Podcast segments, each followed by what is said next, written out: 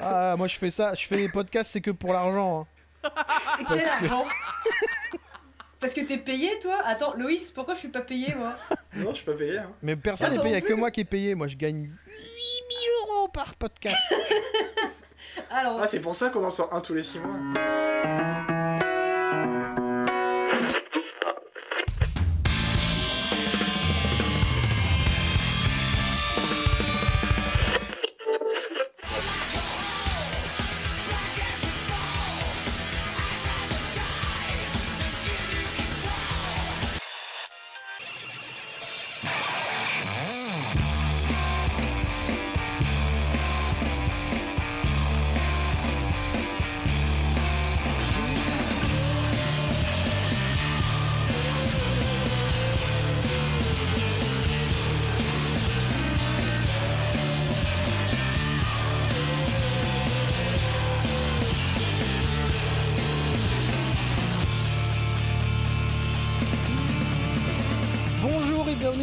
Nouvel épisode de Discographie. Ravi euh, de vous revoir, même si on vous voit pas vraiment, mais ravi de vous revoir pour un épisode. euh, vous avez vu le titre, hein, un épisode qui va peut-être faire un peu débat parce que la dernière fois qu'on a parlé de ce groupe, euh, ça n'avait pas forcément fait plaisir à tout le monde, mais on voulait cette fois-ci un peu rattraper le truc et, parler de tout ça avec passion, même si la dernière fois c'était le cas. On parle évidemment de Muse.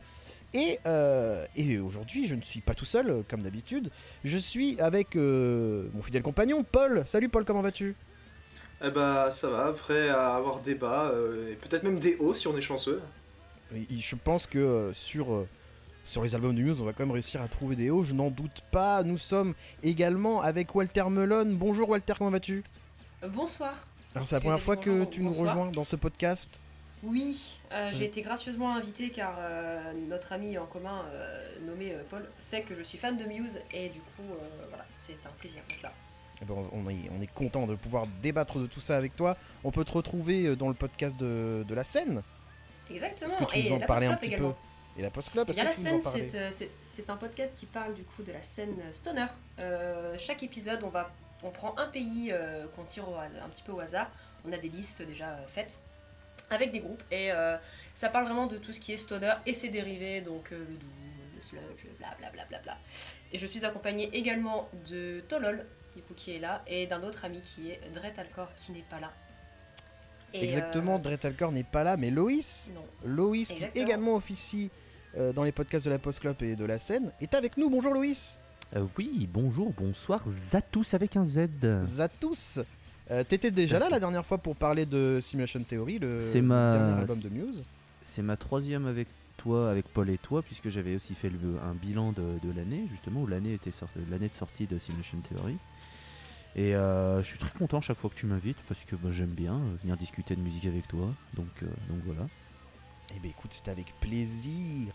Euh, J'espère que vous êtes tous chauds pour parler de Muse. Aujourd'hui, on va parler euh, des quatre premiers albums, si je ne dis pas de bêtises, donc de Showbiz, Origin of Symmetry, Absolution et Black Hole and Revelation, même si je pa- passerai peut-être 5 minutes pour parler de La Balou, qui est un peu entre ces quatre albums. Euh, ah, ça me ferait plaisir. Mais euh, voilà un peu le programme du jour. Et euh, dans un deuxième podcast, euh, nous parlerons des albums de The Resistance à Simulation Theory, même si, même si cet album, on en a parlé un peu en long, en large et en travers, mais on pourra revenir un peu dessus, voir, voir ce qu'on en pense euh, un an après, un an et demi, je sais même plus. C'était De sorti. presque deux 2018, de deux, deux ans, ça. Ah ouais, quand même. Voilà, ça date, le temps passe, mes amis.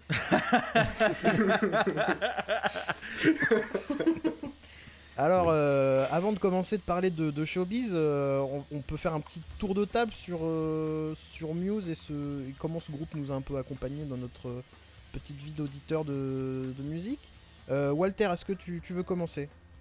Eh bien, euh, pourquoi pas Eh bien, allez-y, à vous la main. Je commence, je commence la danse avec plaisir pour dire que Muse, c'est un groupe que j'écoute depuis 10 ans. C'est un des premiers groupes euh, réellement de, de rock que j'ai écouté, que j'ai découvert totalement par euh, hasard et par Guitar Hero sur Ouh. euh, Knight of Sidonia, euh, et qui du coup, à l'heure actuelle, est une de mes préférées de Muse évidemment, et d'ailleurs qui est tirée de mon album préféré de Muse, mais ça, on y reviendra plus tard.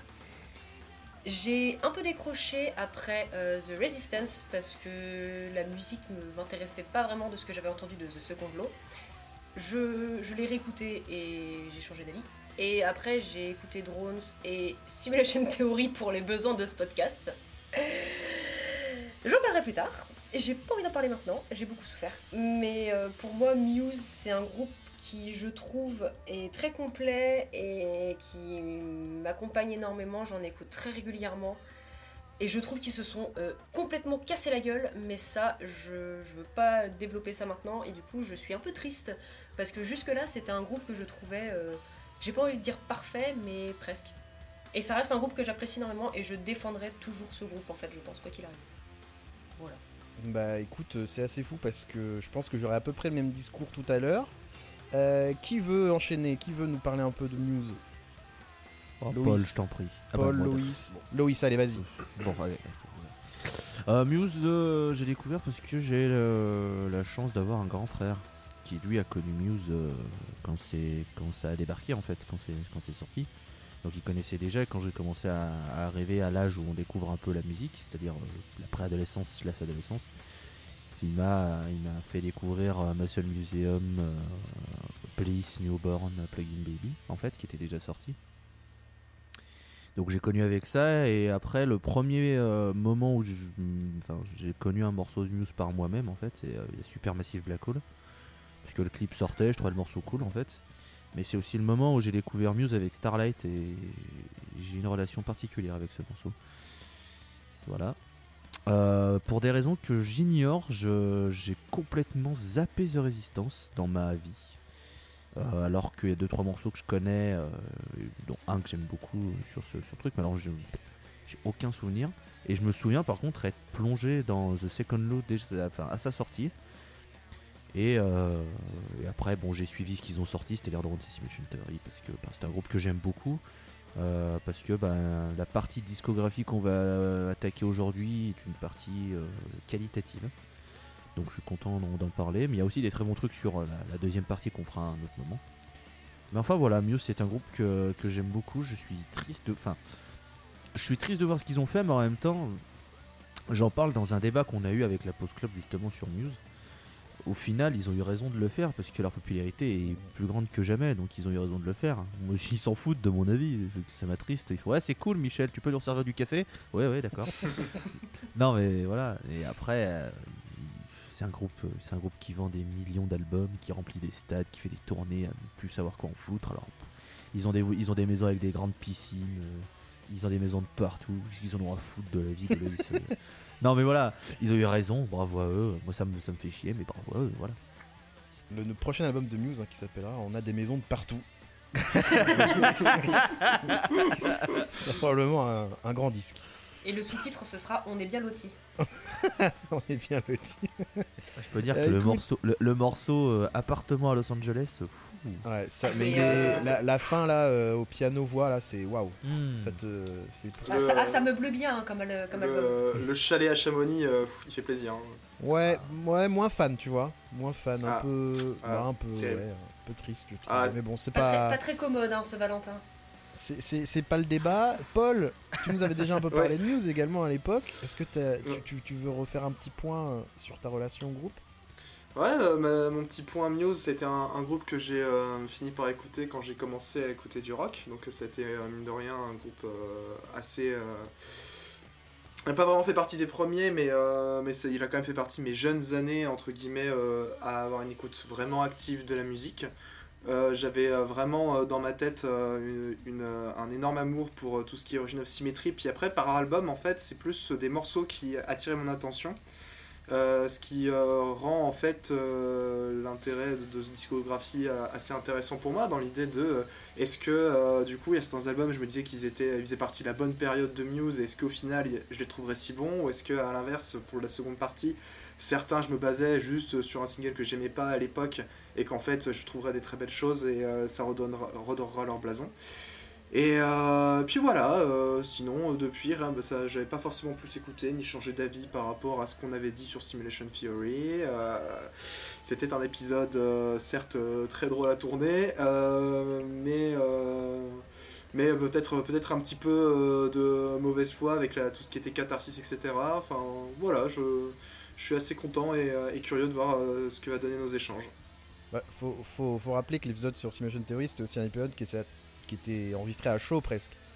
Ah oui, Donc, euh, euh, il est donc sorti. Évidemment, tout était exacerbé au maximum. Euh, Bon. ce qui- oui, oui, on va voir si au final ça a vraiment changé, mais je ne suis pas sûr. c'est ça.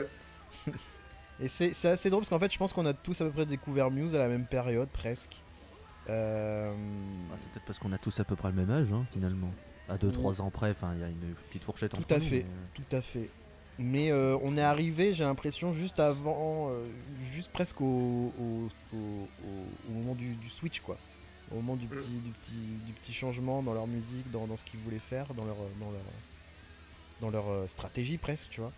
Mais, euh, mais c'est vrai que Muse, moi, ça a été un truc, je pense, de mes 15 ans, de mes 14 ans à mes, à mes 21 ans, on me demandait tu veux faire quoi dans la vie? Je disais Muse, je veux faire Muse.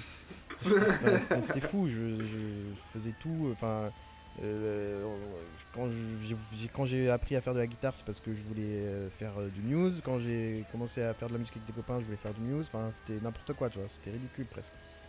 Et euh, enfin bref, c'était vraiment un truc de fou. Euh, comme Tolol, c'est mon grand frère qui me l'a fait découvrir. euh, grâce à un magnifique lecteur MP3 que j'ai reçu à Noël et dans lequel il m'avait mis beaucoup d'albums, dont, dont les albums de Muse. Donc, euh, disons, j'ai découvert ça juste avant euh, Black Hole and Revelations. Donc, en gros, euh, j'ai découvert Muse en me, tapant Showbiz, Origin ou La Baloo et Absolution pendant, pendant des mois à écouter que ça. Et c'était vraiment génial. Black Hole Revelation, on en, on en parlera à la fin de l'épisode, mais ça a été un moment très marquant, en tout cas, dans, ma, dans ma jeune vie à l'époque d'auditeur et, de, et de fan de musique. Donc euh, ouais, Muse c'est un truc qui a été ultra important, qui a pris beaucoup de place euh, dans mes écoutes, euh, dans ma vie, dans tout. Et qui un jour, ben, en gros, euh, je l'ai plus trop écouté ce groupe quoi. J'ai continué à suivre, hein, à écouter les albums quand ils sortaient, tout ça, mais, mais honnêtement, il y a 10 ans je pouvais écouter du Muse tous les jours. Aujourd'hui, je sais même pas si j'en écoute tous les mois quoi. C'est un peu ça le truc. Euh, ce qui, euh, ce qui n'est pas plus mal parce que finalement, quand je retourne sur les albums, bah, ça fait un bien fou. Euh, et faire cet épisode a été vraiment, en tout cas, écouter les albums pour préparer cet épisode, ça a été un, un moment vraiment super. Donc, donc finalement, un peu, c'est un peu un amour perdu, mais, mais, mais c'est pas si grave au final. Le souvenir est là, quoi. c'est ça, le, c'est- exactement. Euh, je vous propose qu'on attaque tout de suite avec le premier album de Muse, comme ça on, enchaîne et, on, parle, de choses un peu, plus concrètes, on, parle, part dans la discographie.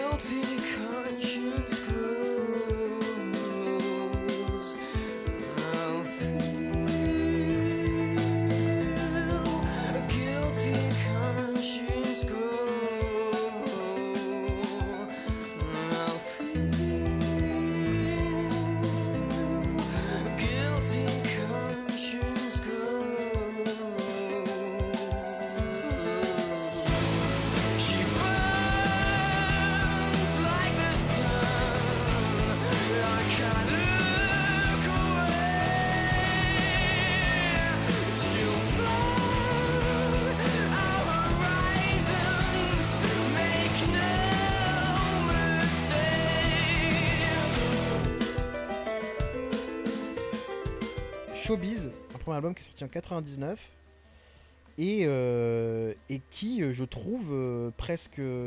Voilà, ça fait quoi 20 ans Ça fait 21 ans maintenant? Mhm. Et ben je trouve il n'y a pas tant vieilli que ça et, et j'ai pris un kiff énorme à réécouter tout ça. Ah, il, Comme, est un peu, euh, il est un peu vieilli, je trouve. Très léger. Co- Comme l'âge de Ma- Mathieu Bellamy quand il a sorti, d'ailleurs, il avait 21 ans quand. Ah bah il voilà, a c'est sorti fou. la- Théorie, complot, les, les aliens Voilà, c'est, euh, c'était mon moment Mathieu Bellamy. C'est ça. Euh, T'as oublié de respirer euh, très fort. Ah oui, pardon. voilà. Mais euh, c'est vrai que je suis un peu, euh, je suis d'accord avec vous deux. C'est, euh, ça reste un album avec une très bonne prod, mais il a, euh, on sent qu'il est, euh, pas qu'il est un, un peu plus an- ancien que les autres. Euh, je- si je me, je peux attaquer, euh, je trouve que c'est un album qui, euh, qui lance, enfin, en niveau carte de visite, le- le- commencer ta carrière sur cet album, c'est quand même assez solide, si ce n'est très solide. Ne serait-ce même par son morceau d'introduction, hein, quand tu commences ta carrière sur Sunburn, ça montre quand même le, le niveau que tu as à l'âge que tu as. Parce que Mathieu Bellamy, on ne l'aime, on ne l'aime pas à 21 ans, avoir euh, cette aisance à la guitare, au piano et au chant, c'est pas donné à tout le monde, euh, très clairement. Euh, L'album en lui-même, euh, au final, ça fait, ça fait partie des albums où j'avais très peu écouté, si ce n'est les, les gros morceaux, justement, comme Sunburn, etc. Et donc en le réécoutant, j'ai pu euh, également euh, le comparer aux critiques qui lui sont faites, euh, notamment la, la grosse critique de Showbiz de mémoire, c'était qu'ils ne se détachaient pas assez de leur homologue anglais, à savoir Radiohead. Alors, plus- alors, ouais, mais j'ai jamais compris cette critique personnellement, mais oui. Ah, Il y, a- il y a un morceau pour moi où on entend vraiment ça. ouais, je suis, d'accord. Bah, en fait, pour moi, ce, c'est, ce que c'est un album qui est solide. Ce serait vraiment de la mauvaise foi de pas reconnaître euh, même une maturité, parce que pour moi, il y a quand même déjà une grande maturité musicale et une grande virtuosité euh, et une qualité de recherche sonore et de composition par rapport à, à leur âge très jeune. Euh, après, c'est vrai que sur la, la fin, euh, je trouve que euh, le, le groupe aurait, je sais pas si on, je vais peut-être pas utiliser le mot manque d'inspiration, mais les morceaux font un petit peu plus Britpop en fait avec un mood un peu Radiohead, avec euh, enfin, tout la, ce qui est Escape Overdue, ce passage un petit peu là. Ouais. Alors que avant en fait, on retrouve tous les éléments. euh, En fait, pour moi, il n'y a, pas de secret, c'est vraiment, c'est on est Muse.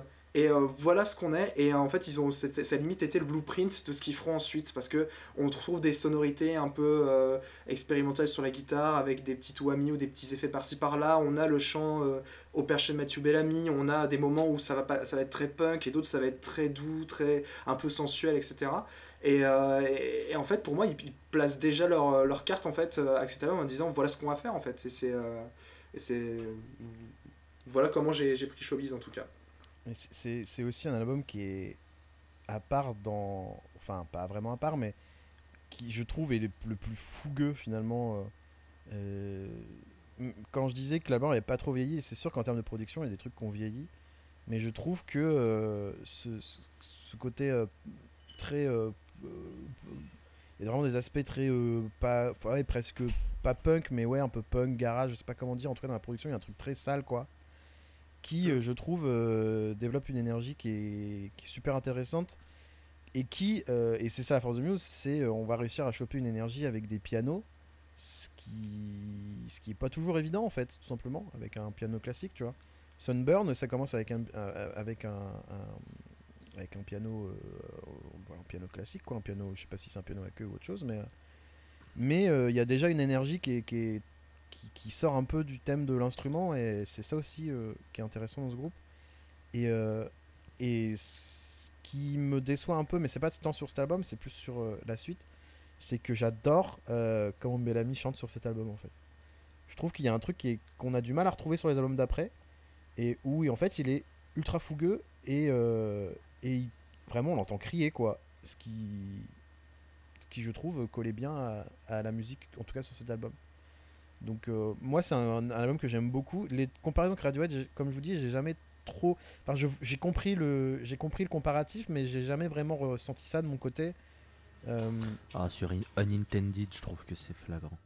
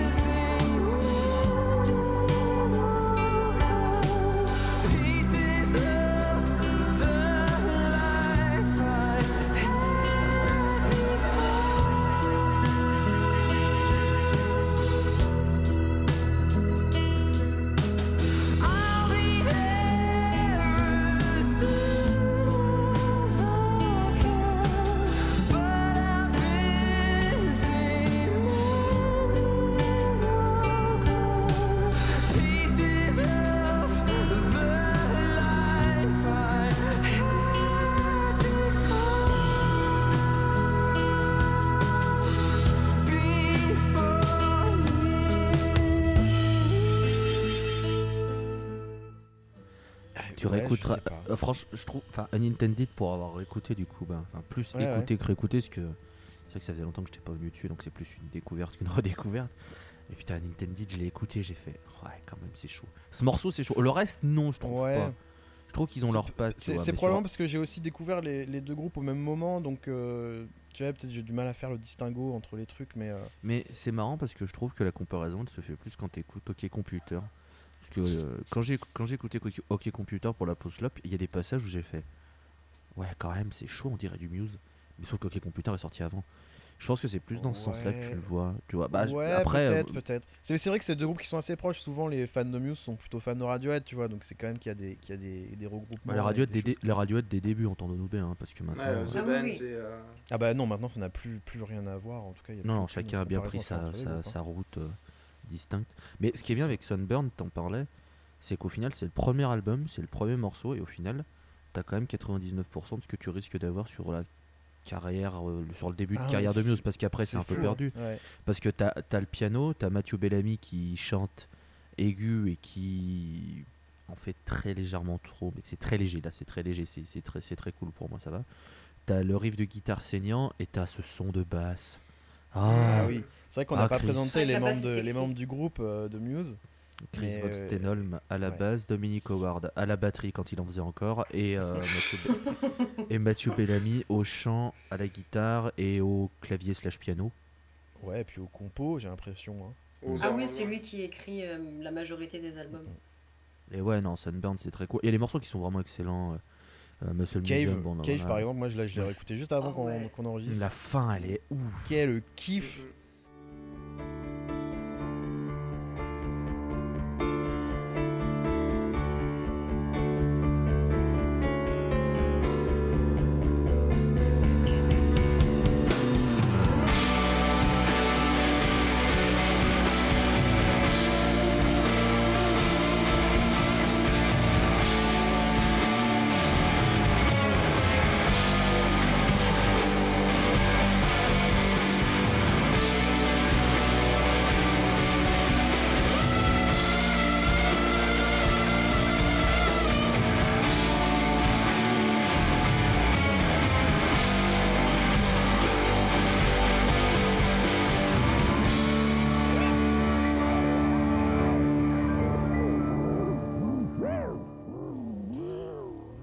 fait, Cave, elle annonce clairement Origin of Symmetry. J'ai vraiment cette vibe Ouais, que c'est un ça. morceau, c'est clairement Origin of Symmetry.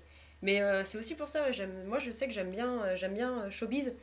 Je suis pas d'accord avec vous pour Sunburn. Genre, c'est une musique qui est vraiment très bonne, mais je trouve que c'est.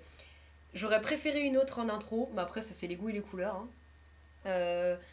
Je trouve que Muscle Museum, Museum aurait peut-être pu coller aussi clairement je trouve en intro mais après c'est aussi parce que je suis biaisée hein. c'est la première chanson que j'ai découvert de, Ouais. de cet album là donc euh, je pense que c'est le, le cœur qui parle euh, plus que la, plus que la raison j'aime bien euh, Falling Down par exemple qui est très mélancolique et qui je trouve euh, fait écho en fait à ce qu'on va entendre dans les prochains albums de Muse où tu vas avoir souvent des musiques qui vont être très péchues et au milieu une chanson qui va être plus douce comme pour reprendre un petit peu ton souffle Mhm. et euh, te calmer un peu en mode ça va et que pour que Mathieu Bellamy prenne une bonne injection euh, de ventoline mais ouais Cave, euh, Cave elle est tellement punchy le petit problème que j'ai avec cet album c'est que il a un- il donne vraiment une impression de longueur Mhm. et je trouve Ouais. qu'il peut lasser vers la fin genre euh, Mhm. au bout d'un moment t'es un peu en mode ok c'est c'est bien mais autre Ouais, ils auraient faire pu enlever trois morceaux, ouais.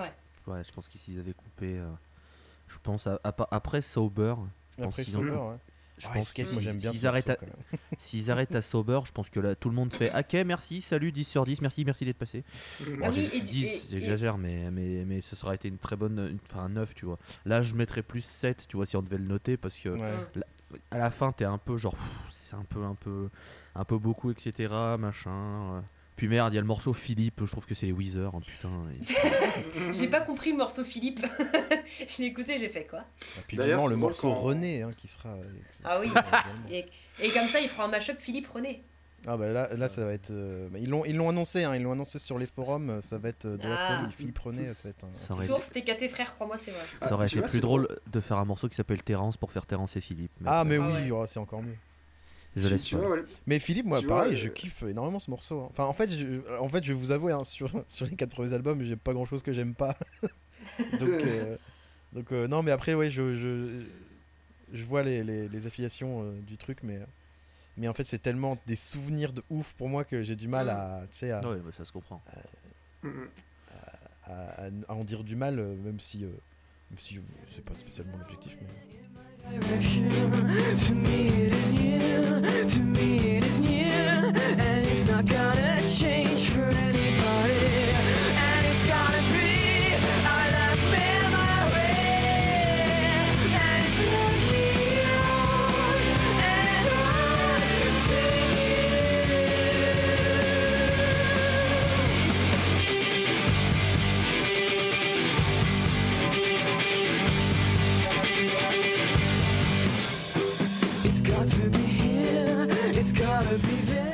Tu, vois, Walter, c'est drôle quand tu parlais de la respiration de, Fall- de Falling Down, parce que c'est bah, c'est un morceau que, que j'aime beaucoup aussi, mais quand, je regardais mes notes, en fait, euh, c'est euh, vrai, tu sais, dans ce morceau, il y a le côté un petit peu gospel, genre euh, news, petite ambiance bar, etc. Et en fait, je me suis dit, putain, mais en fait, même cette ambiance un peu gospel qu'ils ont ultra euh, poussée dans, dans Simulation Fury, en fait, on le retrouve déjà dès les débuts aussi, et, euh, euh, c'est là où je me suis dit, ah ouais, merde, vraiment, en fait, c'est... euh, parce que à un moment, je me rappelle, enfin, j'ai dû sortir une connerie du genre que Simulation Fury, bah, même c'est pas forcément une chose.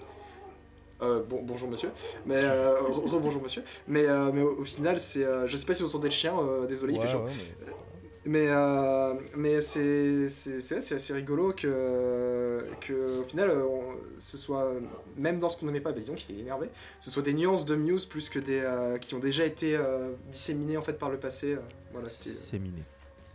Merci. Et euh, c'est marrant que tu parles des trucs disséminés parce que quand tu écoutes Uno, tu sens déjà que les types sont passionnés par le western. ouais, Oui, Oui. c'est clair. oui, mais ils leur font dans Origin of Symmetry ça. Mm, mm. Ouais, bah, je l'avais noté, on retrouve l'ambiance d'Uno dans, dans OS aussi. hein. Ils ont une chanson qui fait très. euh, qui fait très. Il y a, y a un- vraiment un côté western dans Origin of Symmetry et je l'ai écouté, j'ai fait. Bah alors les gars.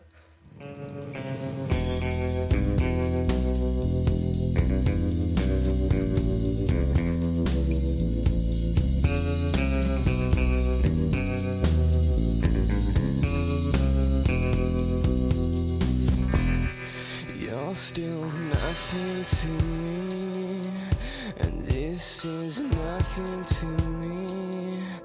And you don't know what you've done, but I'll give you a clue. You could have been number one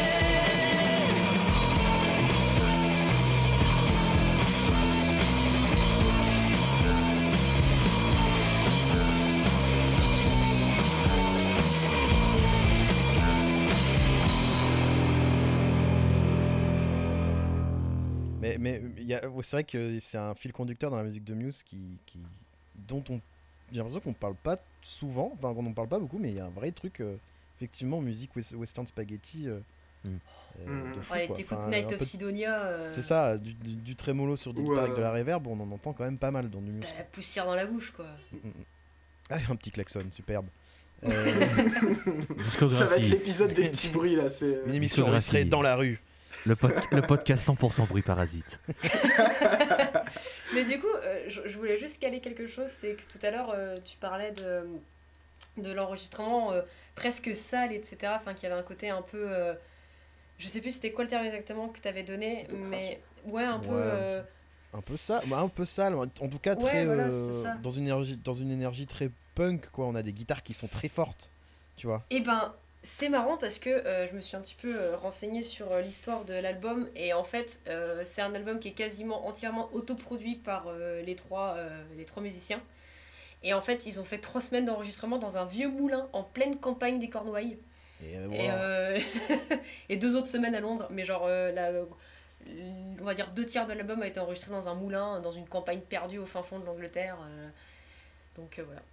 Ouais, bah c'est ceci, ceci explique cela. Ah, Ils ont beaucoup fait ça, Muse, j'ai l'impression, d'enregistrer dans, à la Mm. campagne, dans des, dans des petites maisons ou des trucs comme ça. Bah, quand ils Ouais. pouvaient encore le faire, hein, parce que pour son secondo, euh, la, la maison de campagne, elle tenait. Enfin, ils pouvaient pas accueillir l'immense tambour de 74 mètres de long qu'ils utilisent. euh. C'est vrai qu'il y a une mode à partir des résistances des gros tambours dans Muse que. que- c'est pas d'où ça c'est un kink, hein, euh, voilà, il faut respecter. On, on ne juge pas, C'est ça. On respecte. Euh, bah, écoutez, euh, voilà, on a fait à peu près le tour euh, sur Showbiz. hein, euh, on- est à peu près tous d'accord pour dire que c'est un, c'est un très bon disque, mais un bon disque. Avec Et pour un ses premier album, défauts, mais voilà, un premier album en Ouais, tout c'est un cas, super qui, premier album, c'est sûr. qui annonce bien premier- la couleur. c'est un qui- C'est un premier album qui est sorti 5 ans après la création du groupe. Parce qu'ils ont galéré à réussir à faire un album parce que c'est trois mecs paumés de la campagne d'Angleterre. Euh, Mhm. Parce qu'ils étaient très jeunes et du coup il n'y avait pas forcément grand monde qui croyait en eux. Et ils sont arrivés à 21 ans, ils ont réussi finalement à faire cet album-là. Et ils ont, fait, euh, ils ont fait des doigts à tout le monde euh, en disant voilà. Ils ont fait quand même une centaine de concerts après cet album-là pour le promouvoir. Et euh, il y a eu plein de musiques qu'ils ont, qu'ils ont écrit pendant les concerts, enfin pendant la tournée, dont Plugin Baby par exemple, qu'ils ont écrit pendant, pendant cette tournée-là, en fait, Mm. pendant, le, pendant les, la centaine de concerts qu'ils ont fait, euh, alors que c'est, ils avaient sorti un album. Il faut garder ça en tête. bah ouais. 100 concerts pour un album, je pense pas qu'il y ait énormément de groupes au final qui. Leur premier album en plus, à 21 ans, enfin bref. C'est... Il y a des choses quand même qu'il faut reconnaître. Je trouve que Showbiz, par rapport au reste de la discographie de Muse, c'est un album qui peut passer un peu en dessous. Je- Pas, pas négativement, mais juste dans le sens, c'est un album qui va, être, euh, un, qui va faire peut-être un petit peu plus belle figure comparé euh, au, au Mastodon dont on va parler juste après. Mais quand on remet dans le contexte, bah, C'est solide. Enfin, c'est solide quoi, il n'y a, rien à dire. Ouais, puis dans Ouais, le contexte. euh, Pardon, vas-y, euh, Loïs. Non, j'allais dire, c'est solide, puis ça a permis à ce que, pour une fois, euh, notre beau pays serve à quelque chose, parce qu'il faut quand même Oui. reconnaître que, Mm, mm, mm. Dire. que, que Muse, c'est grâce. La France a largement aidé à ce que Muse explose, parce qu'on a beaucoup fait tourner Muse dans nos salles, notamment à Lyon, euh, il y a une petite salle qui s'appelle le Ninkasi Kao, euh, qui, est, qui, qui est une petite salle, et que ça me fait toujours marrer de me dire que Muse est passé pour genre 10 balles dans cette petite salle, et que maintenant, euh, bon bah non.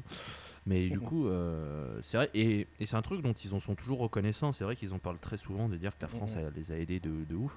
Et en même temps, quand les mecs sortent un tel album, moi je suis content que la France ils ils, ils les enfin, ils aient programmé Muse à fond, parce que putain, il est vachement bien. Il est quand même vachement bien. C'est un premier album, faut pas oublier.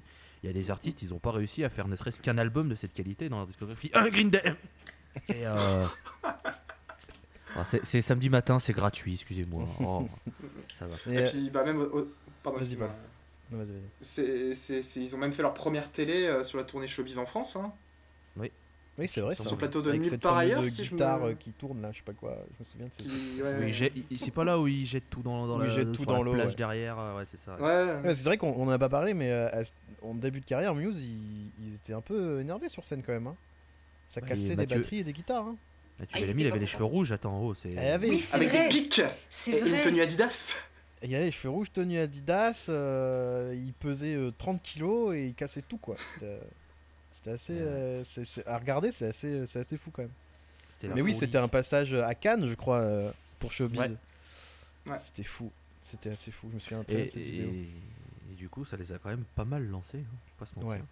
Et Ah il bah faut ouais. quand même rappeler qu'ils sont dans un contexte euh, de groupe anglais en pleine euh, 99, on est quand même encore en plein dans la Britpop, et ils arrivent quand même à se démarquer, je trouve. Euh, Ouais, c'est vrai. Ils tirent quand même leur épingle du jeu, quoi. Ils font un truc, euh, même si, comme vous l'avez dit, il y, a des- il y a des morceaux qui parfois euh, font très très Britpop, mais, euh, mais ils ont quand même un truc, euh, un truc qui leur est bien, bien particulier et qui vont développer encore plus dans Origin of Symmetry, l'album suivant qui sort en 2001, donc euh, deux, deux ans après Showbiz, qui sort quand même assez rapidement. Et qui là, euh, là c'est quand même un peu tube sur tube, hein, on va pas se mentir. Bah, Ouais. de- tu prends de New Burn, donc qui est le premier morceau, à Micro Cuts, qui est le septième, y a rien acheté. J- genre rien. Je jette rien. Je prendrai ces sept morceaux. Ah non, mais Je fais fou. juste cet album, c'est- bon. Genre, genre, je ne Mm. demande pas plus de Muse, merci à tous. Euh, rentrez chez vous, il y a pas mieux. Allez, merci. hein, euh, C'est ouf, c'est ouf de faire ça, c'est ouf. l'enchaînement euh, l'en- l'enchaînement plugin baby citizen raised microcuts Ouais, je Ah. peux je peux me battre avec du mobilier urbain pour citer euh, des gens ah non mais c'est c'est citizen raised je- c'est- c'est- c'est c'est- c'est indécent c'est c'est indécent c'est c'est incroyable Ah mais y a rien à dire sur ce morceau, je pense de négatif. hein. Ce morceau est. Genre, est- si je rencontre un jour une personne qui me dit non, Citizen Rise, toi, c'est celle que j'aime le moins de l'album, je lui dis bah casse-toi. Alors moi j'ai j'ai un défaut, j'ai un défaut sur ce morceau Dégage que j'ai que je pensais que c'était à, à cause de mon lecteur MP3 à l'époque, mais en fait pas du tout. Euh, euh, la batterie au début, j'ai l'impression qu'elle est super mal enregistrée en fait. Vous, vous avez pas l'impression? Ah Sur le début de Citizen Erase, donc t'as la- donc c'est un morceau euh, qui dure assez longtemps, hein, c'est un morceau qui dure 7-8 minutes je crois. 7 Ouais, minutes 7, 21, tout à fait. minutes. Euh, donc on a le début de morceau avec euh, une guitare à 8 cordes, je crois, 7 cordes. Je sais plus, enfin une grosse guitare. Quoi. corde. Et la guitare à cette corde. Euh, dans des tons très graves, euh, un peu métal et tout. Et on a une batterie qui rentre là-dessus. Et j'ai toujours trouvé, même là en le réécoutant, du coup j'ai réécouté pour, euh, pour, pour, pour, pour être sûr que c'était pas ma version de mon lecteur MP3 à l'époque.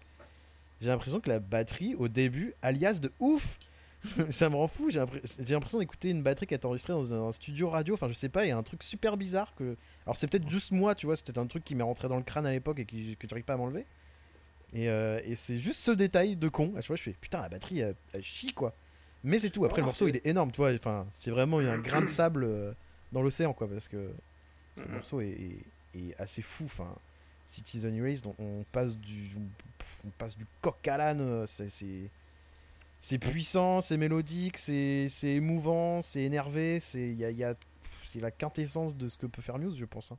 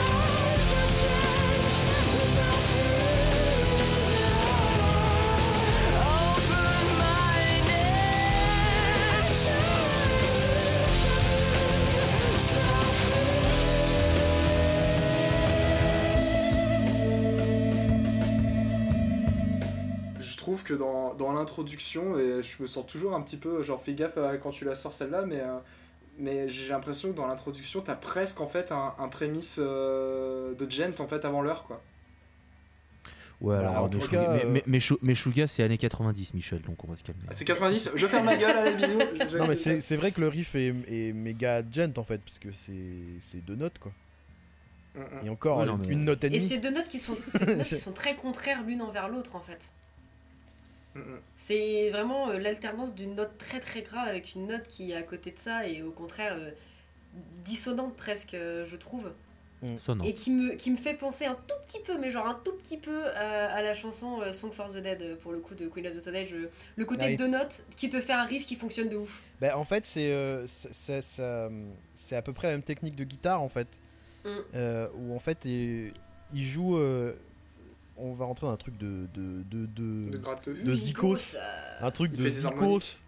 mais euh, en gros, il, il est sur une guitare, il faut Madame. appuyer sur les cordes pour que ça fasse une note. Et là, en fait, sur euh, Citizen Erased, comme sur euh, Song for the Deaf euh, de Queen of Stone Age, il y a une note en fait qui est pas vraiment jouée, qui est, qui est ce qu'on appelle une, une harmonique, quoi, qui, qui, Mm. qui est pas vraiment jouée en fait. Et ce qui fait un son assez particulier que Muse utilise souvent Mm. d'ailleurs. Ce qui va faire une espèce de son un peu dissonant, euh, un peu étrange. Qui, Et euh, que bah, mes frangins ont détesté entendre quand je le jouais très fort dans ma chambre. Alors en plus, d'autant plus quand, quand. Moi je me souviens quand tu apprends à jouer de la guitare et que tu essayes de faire ces trucs là, souvent ça sonne faux. souvent ça, Ça sonne sonne faux, c'est horrible. Mais t'es obligé de passer par là pour y arriver. Mais euh, souvent c'est assez affreux, enfin évidemment. Mais euh, non, oui, bon, on, on part de City, Citizen Race qui est vraiment euh, ce morceau en milieu d'album qui, qui, qui- qui fait socle, mais autour de ça il y a des tubes, il y a Bliss, il y a, il y a Newborn, il y, a, euh, il y a Plugin Baby bien sûr, il y a Space Demon, enfin, il y, en a de Oh, partout. ouais. Je sais même plus, je sais même pas quoi dire tellement euh, chaque morceau, là je le listing des morceaux sous les yeux, chaque morceau je, c'est de la folie en fait. Moi j'aimerais juste dire à, à monsieur Paul qu'en 98 il y a New Millennium Cyanide Christ qui sort hein, de Meshuga donc euh, au niveau de gen ça se posait là. Au niveau du gent, euh, Je- euh, Et que, ce que paradoxal- j'ai dit. et que paradoxalement, euh, je suis sûr que si, pour pas mal de gens, si tu parles de Muse, je suis sûr qu'il y en a pas mal qui vont te citer euh, la dixième piste de cet album qui est Feeling Good.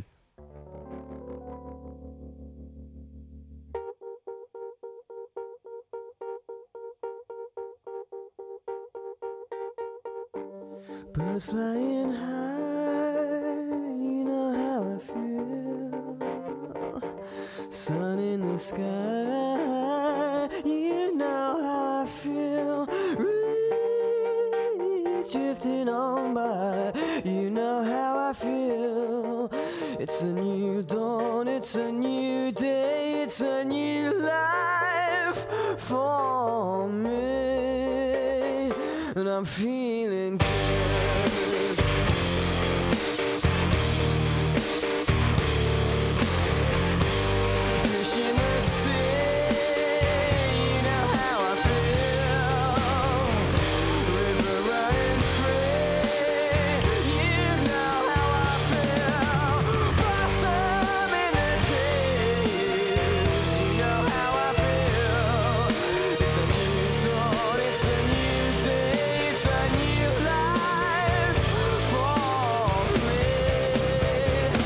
I'm feeling good.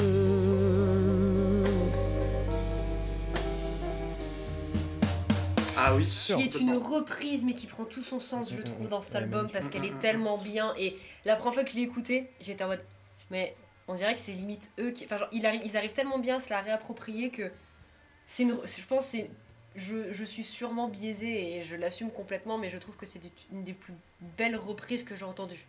Alors que moi, Ouais, je elle la trouve incroyable Mais, Oh, mais elle elle le me gonfle dans le sens, elle me gonfle dans le sens où je l'ai beaucoup trop entendu à cause des chaînes de télé qui ont forcé de ouf avec. En fait, il y a des morceaux.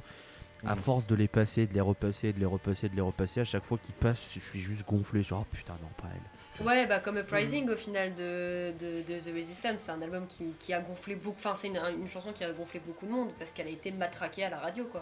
Et on, on en parlera sur un autre album, j'ai ce- cet autre euh, symptôme sur un autre morceau. Mais pour moi, Oui. a- après, intrinsèquement parlant, si je me prends mon objectivité et que je la mets un peu plus en avant, We Feeling Good, c'est une très bonne reprise. Parce que Mm. justement, ils arrivent à s'approprier le morceau, à la faire à leur sauce, et à faire un truc putain d'énervé quand même, tu sais. Elle est Ouais, ouais, péchue de ouf, tu vois. Et c'est Surtout beau. c'est C'est c'est toujours un, un pari un peu risqué de faire une reprise d'un morceau qui a été repris par tout le monde presque. Enfin, Oui, C'est un morceau qui a été énormément repris. Donc c'est toujours un peu, un peu casse-gueule, mais en fait ils l'adaptent tellement et, et ils en font tellement ce qu'ils veulent de ce morceau que, que ça marche de, Bah, de fou. ça, fait partie, ça fait partie des reprises qui, je pense, ont trompé pas mal de gens sur qui l'a fait en premier. Parce que je suis sûr que pas mal de, enfin. Pas mal de monde. Alors, si je j'ai pense, pas de on bêtises, entend à l'origine c'est un que morceau de Nina Simone. Nina Simone. Ouais, c'est ça. C'est- Nina Simone, euh, il me semble à la base aussi. Mais ils se sont tellement réappropriés, puis elle a tellement euh, marché, etc., que je suis sûr que certaines personnes ont longtemps cru que euh, c'était un, un morceau original de Muse, tu vois. Et c'est Ouais. et je- et- et c'est absolument pas une critique que je fais envers ces gens, Mhm. parce que ça m'est déjà arrivé de me planter sur des reprises aussi, hein, attention. hein. Bah, à l'époque, c'est à très l'époque, je bien fait. n'ai- je ne, je n'étais pas au courant que c'était pas un morceau de Muse. Euh, en tout cas, à l'époque où j'écoutais ça, je ne je savais pas que c'était une reprise avant que j'aille euh, taper le morceau sur YouTube et que je vois qu'en fait plein de gens avaient déjà chanté ce morceau. donc, euh, donc non, non, c'est en tout cas, ouais, c'est ce genre de reprise. Rappelez-vous, en 2001, on est en plein dans l'époque des covers. Je sais pas si vous vous souvenez de cette, cette, cette mode de ouf sur YouTube où tout le monde reprenait des morceaux en. Et on appelait ça les covers en anglais. Vous avez, vous avez pas eu cette mode où vous, écoutez, vous écoutiez beaucoup de covers? Oh non. Putain, moi, c'était un truc, c'est- c'était Je mangeais beaucoup d'haricots verts, mais je crois que ça n'a rien à voir avec la question. ah, c'était vraiment, ça correspond vraiment à cette Ah, mais c'est le époque-là. hein, personnage justement là, de la série de bouquins. euh, c'est des magiciens. C'est ça, voilà. Merci. Oh L'occasion de faire de la pub pour le podcast Harry Cover, qui est un super podcast justement sur les covers, sur les groupes qui font des covers, qui est vachement bien. Ah bah tiens, bah, bah, je ne connaissais C'est un pas. vrai podcast, c'est très très cool. Très très très cool. Ah Voilà. ça, ça m'intéresse beaucoup. Ça. En tout cas, pour revenir à, à Origin of Symmetry par rapport à, à Showbiz précédemment, je trouve que c'est un- c'est tu prends euh, tu prenais en fait tout ce qu'on pouvait dire sur euh, Showbiz, tu en enlèves les, les reproches, tu maximises tout le reste et ça fonce quoi. Et je trouve presque l'album en fait plus mature dans son immaturité entre guillemets. Je sais pas si vous voyez ce que je veux dire. Ok, visiblement, Euh, vu blanc, vous voyez absolument pas ce que je veux dire. parce que je n'ai pas compris. Bah, bah, parce que moi, tu, moi, moi, tu sais, dès qu'il y a des phrases avec plus de 3 mots avec des syllabes, moi je suis un peu perdu. Moi. Non, parce que dans, dans Showbiz, en fait, on, on sentait tout- toute la grandiloquence et la folie et, et le côté jusqu'au boutiste qu'a- qu'avait Muse euh, en, à prendre des. euh, vraiment des, à triturer euh, quand même quelques sons, à prendre euh, la guitare et s'amuser avec, par coup de quelques pédales, etc. etc. Et, euh, et, et il y a un côté, je trouve qu'il y a un côté très juvénile et un peu immature, et justement dans, dans l'esprit tout ce qui est punk, un peu à côté de ça, et dans Origin of Symmetry. Mais euh, en fait, ils sont plus euh, efficaces dans, dans, pour, pour réaliser ce genre de choses, parce que tu as, tous ces petits sons un petit peu expérimentaux, merci les champignons, tout ça. Enfin, bah parce qu'il faut le dire, hein, c'est un secret pour personne, ils ont consommé des champis à tout va durant euh, l'enregistrement de cet album. hein. Il y a une vidéo euh, très drôle à voir de Mathieu Bellamy sous champi, euh, dans le studio d'ailleurs, à l'époque. Putain, mais ces gens qui prennent de la drogue, moi ça me dégoûte. Quel autre groupe, quel autre groupe dans l'histoire a pris de la ça drogue là mais, Non mais voilà. Alors, euh, je sais pas si tu connais disent.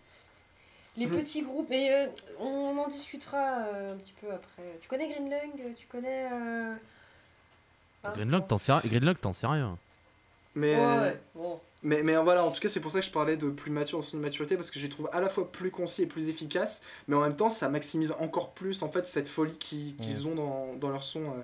Et, euh, et je finirai juste en disant c'est quand même con de composer un des meilleurs morceaux de ta carrière sur Futurism et pas le mettre sur le disque.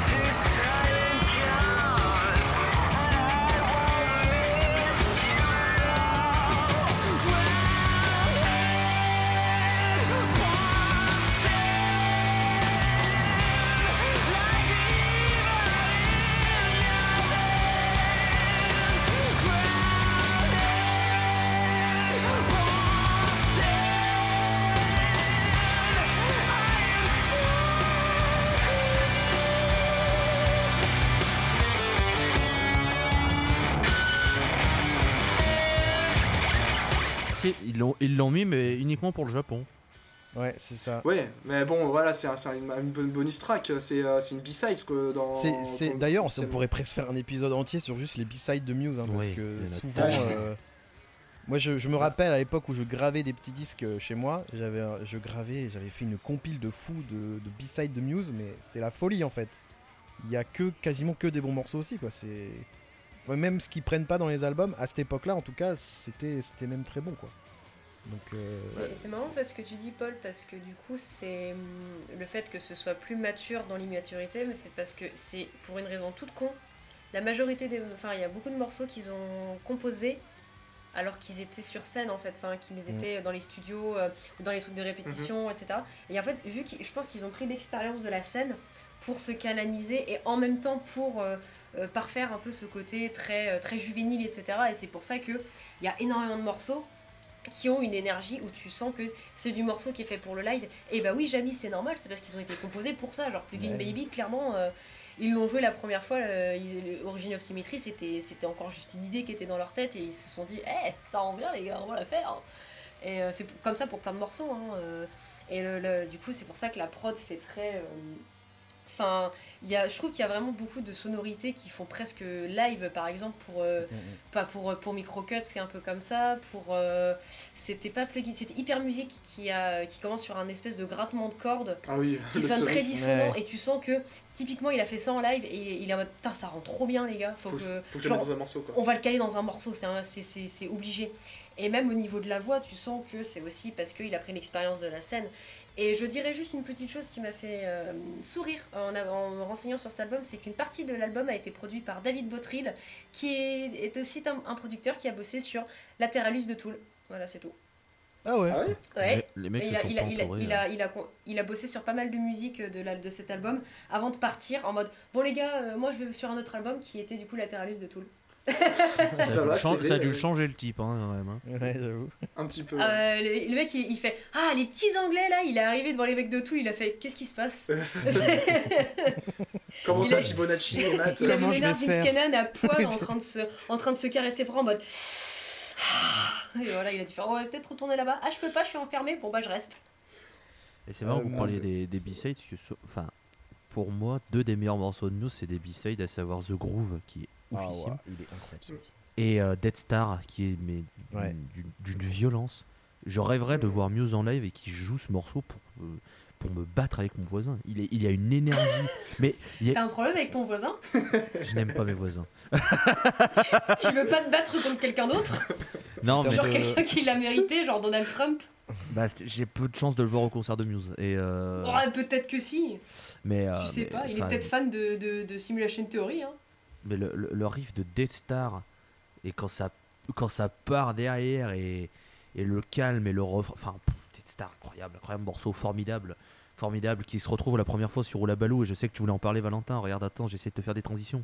Ah, euh, je, voulais, je voulais rajouter deux trois trucs sur Origin, mais, euh, mais Ah. euh, c'est vrai que non, mais en parlant de, de B-side un peu vénère, effectivement sur Oulabalou, euh, Oulabalou qui est donc une espèce de- d'album euh, compilation de B-side et euh, album live enregistré au Zénith de Paris. Euh, euh, donc non ouais c'est donc euh, oui c'est un petit enfin, c'est un petit album c'est oui, une, une- une compilation où il y a des morceaux un peu vénères dessus dont Yes Please qui est euh, également un morceau assez vénère qui à l'époque était le nom de mon groupe de musique au collège. C'est pour vous dire. C'est pour- bizarre. dans la vie je voulais faire Muse hein, je vous rappelle donc non je voulais rajouter deux, deux petites choses sur Origin of Symmetry Euh, deux petits détails Euh, quand on parlait de musique western je pense qu'on parlait de Darkshine si j'ai pas de bêtises Ouais, bah oui, Ah oui. évidemment. euh, donc effectivement, on a toujours ce petit fil conducteur qui est là, mais on a aussi, et on n'en a pas tant parlé que ça, euh, ben, la musique classique qui commence à prendre la- de la place dans ce groupe. Ah bah, Ouais. Megalomania, Space Dementia. Space euh, Dementia, c'est quand même une chanson, euh, enfin, c'est une, comme si une cantatrice euh, euh, pétait un câble, quoi. tu vois C'est c'est assez, euh, c'est assez fou de faire un morceau comme ça finalement, euh, avec un chant ultra particulier, quasiment tout le temps en voix de tête euh, dans les aigus, mais jusqu'à s'en péter la voix, quoi. Oui, c'est le Valentin du présent, euh, le Valentin du montage, qui en fait euh, se rend compte qu'il s'est totalement trompé sur le nom du morceau. Euh, je voulais parler bien sûr de Microcuts, euh, qu'on écoute tout de suite.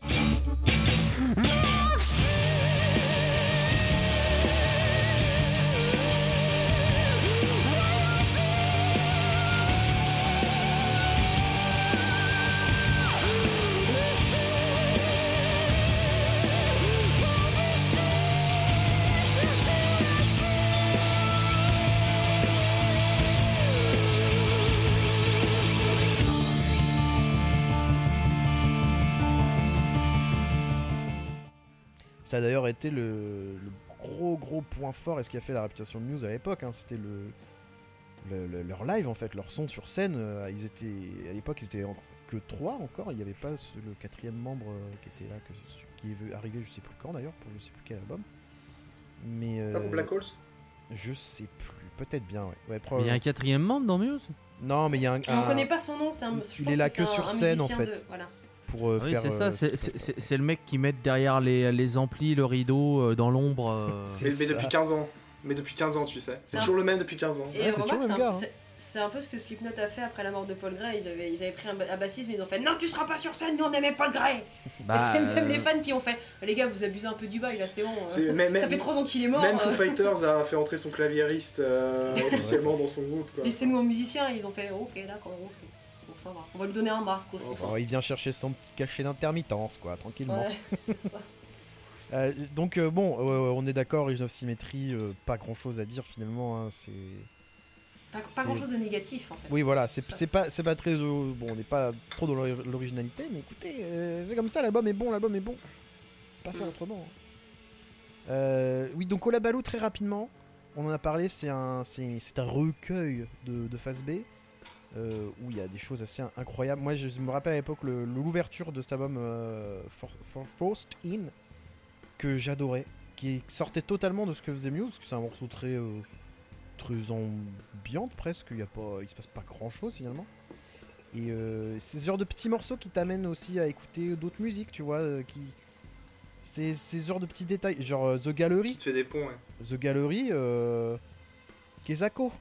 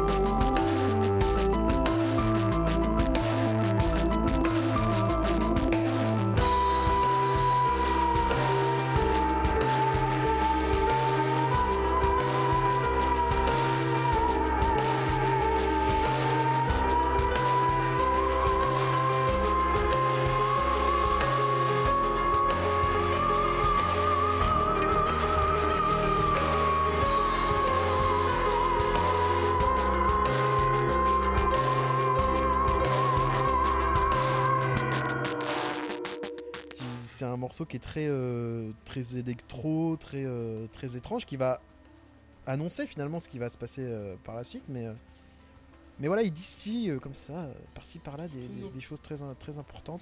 Hyperchondriac Music euh, qui, qui est qui est une super reprise de, de, de Hyper Music. Enfin, il y a vraiment de tout. Et le live, alors le live, mes amis, mes amis, Oh là là là là. quelle folie, quelle Ah, ça- folie ce live, il est fou. Oh là là. Mm. Avec cette, Je- je me souviens je- de, ce- de cette caméra sur le micro de, de Mathieu Bellamy qui lui fait un tarin, un nez énorme. C'est vrai. Ah ouais, non mais c'est à la fois. ce- J'adore ce. Olabaloo, moi c'est c'est le. Mm. J'adore. C'est le, le petit, la petite cerise. La petite arlésienne. C'est ça. Euh, moi, je sais juste que à chaque fois que tu me dis oula balo, euh, je commence à, à avoir de. de, de- tu sais, euh, j'émulsionne de la bave en, en repensant aux images euh, pendant justement le Citizen Erased avec l'intro. ta, Ouais, ta. ouais. Ouais, voilà, c'est. Ah ouais, euh, c'est fou. L'époque des ballons. Je sais pas si vous vous rappelez, sur scène ils envoyaient des ballons. Ah, Des oui. énormes ballons. Et, euh, et mon frère les avait vus à l'époque et, et il devait encore avoir chez mes parents le un résidu de ballon d'un concert de, de Muse. L'artefact. L'artefact. Si je, si je puis me permettre, j'ai juste envie de dire que Muse en concert, en fait, quelle que soit l'époque, il n'y a rien à dire. Je les ai vus en 2015. C'était mon premier véritable concert. J'ai jamais pris une telle claque et je crois que j'ai pleuré pendant le concert. Parce qu'ils ont joué Citizen et Rise. Ouais, il Ah, l'avait la ressorti à cette époque. Oh, trop bien je, les ai- je les avais vus sur la tournée festival de 2015 aussi, et euh, j'espérais pas avoir justement Citizen Erased vu que c'était bah, de, de, euh, d'un album de 2001. Et quand ils ont commencé avec la même intro, justement, Koulabalo, j'étais en mode. Ah non, mais. euh, fou. Ouais, je les ai vus trois fois, je crois. Ouais, trois fois. Une, f- une fois pour The Resistance. Euh, une autre fois. Enfin, je crois que je les ai vus trois fois à la même période en fait. je me demande. Mm. Je pense que c'était tout, tout- Ah non, et la dernière fois que j'ai vu c'était pour de Second Lot. Et je les avais vus une Mm. fois aux Vieilles Charrues. Oh là, c'était un- c'était un- tellement un moment incroyable. Bah, oui, c'était oui, juste bah, après Jacques. Dutronc. ah, si tu les avais vus là-bas? Ah, on, a, en eu peur, on a, 2015, tous, on a tous claqué des fesses quand même hein, quand on... parce qu'il pleuvait énormément et on a eu très peur que le concert euh, n'ait pas lieu finalement. Mais je, je, je crois l'avoir vu ce concert dans le sens où j'ai vu des, des, des, des, foot- des vidéos YouTube et je crois que du coup, vu qu'il pleut, il rend mais magnifiquement bien. Le concert était assez fou. Bah, en fait, il y, avait une espèce de tension. De... On voyait les mecs qui balayaient la scène, mais ils, ils renvoyaient Mm. des torrents d'eau de la scène. On se disait c'est mort, ils joueront pas. Et finalement, ils ont joué. Je me souviens, bah, Mathieu Bellamy est arrivé dans une espèce de combinaison, genre un kawaii énorme. euh, presque d'astronaute, c'était assez drôle. Et finalement, ils ont, ils ont fait le concert euh, comme prévu, mais euh, ouais, on avait eu très peur. Euh, et c'était oui, c'était juste après. J'étais entre Jacques Dutronc et Monsieur Oiseau. C'était tellement. c'était très drôle. On s'était bien marré à ce. ce Ah, le mouillage de nuque, il est nécessaire là pour Angèle. Jacques Dutronc, Ah, le- Jacques Dutronc, c'était n'importe quoi. Super bref. Dans le Euh, même week-end, j'avais vu Muse et euh, deux jours après, j'avais vu The Prodigy. J'étais wouh C'est Très ça. bon week-end Euh, écoutez, Origin Symmetry au top du top. En 2004, Muse y reviennent avec un album pour le coup qui était ultra attendu parce que là c'était un groupe C'est qui toujours compliqué de passer après un chef-d'œuvre. C'est toujours très compliqué. très compliqué, très compliqué et ils sortent Absolution.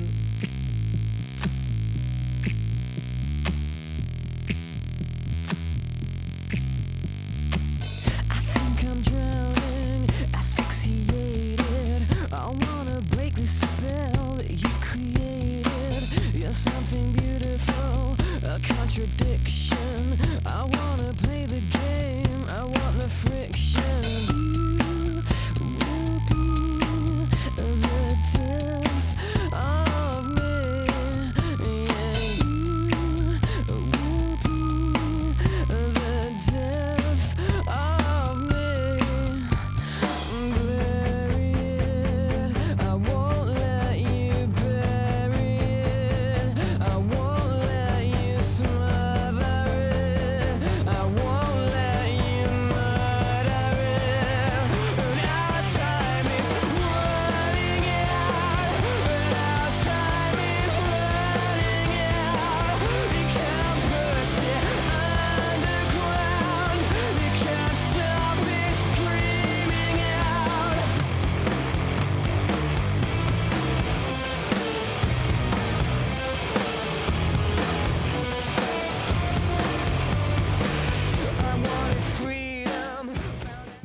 Mal de tubes aussi, on va pas, Ouais. on peut pas Ah dire bah. autre chose. hein. Euh, Pour moi, une intro d'album qui est très bonne. Les deux premiers morceaux, c'est ça s'enchaîne. Enfin, les cette espèce d'intro là avec une espèce de, de marche euh, militaire et, euh, et Oui. Apocalypse Please qui est Apocalypse Plus, c'est merci Zizi, au revoir monsieur dame.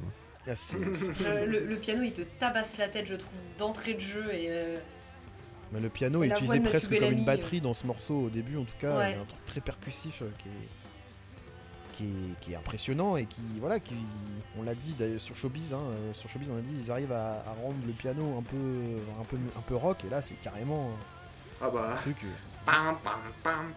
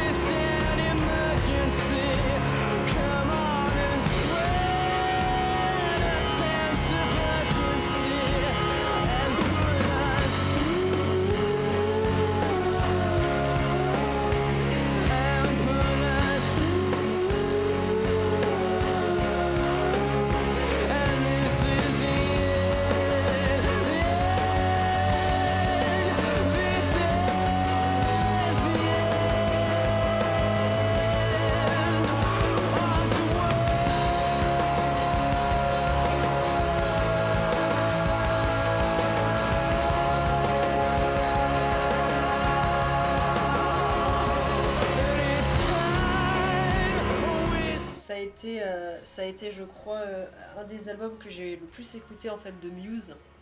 Parce qu'il y a Time is Running Out, entre autres.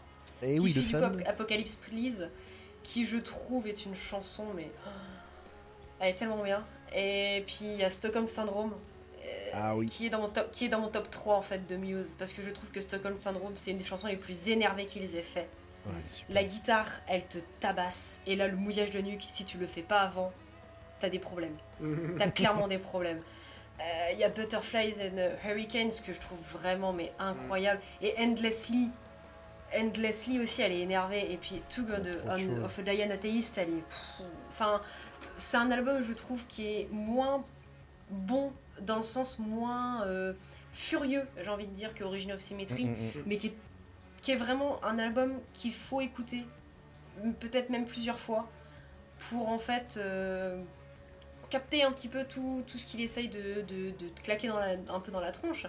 Euh, mais il y a des petites interludes qui, je trouve, n'ont pas trop leur place. il y la a deux, fameuse- trois musiques. Oh, la piste 7 La piste Interlude, 7 qui s'appelle Ah, la piste Mais moi, je l'adore, ça C'était mon sang pas. à l'époque. Piste 7. Ah non, mais je l'adore pour de vrai. C'est une interlude toute conne, mais cette espèce de, Ah de guitare, avec, ce petit, avec ce petit mood un peu shoegaze dans le son. Ah, là, bah, totalement euh, shoegaze, hein. euh, Ah, ouais, j'adorais. Ah non, non, la- l'interlude elle est cool. Moi, moi Mm. mon seul défaut euh, à cette interlude, c'est qu'elle est trop courte.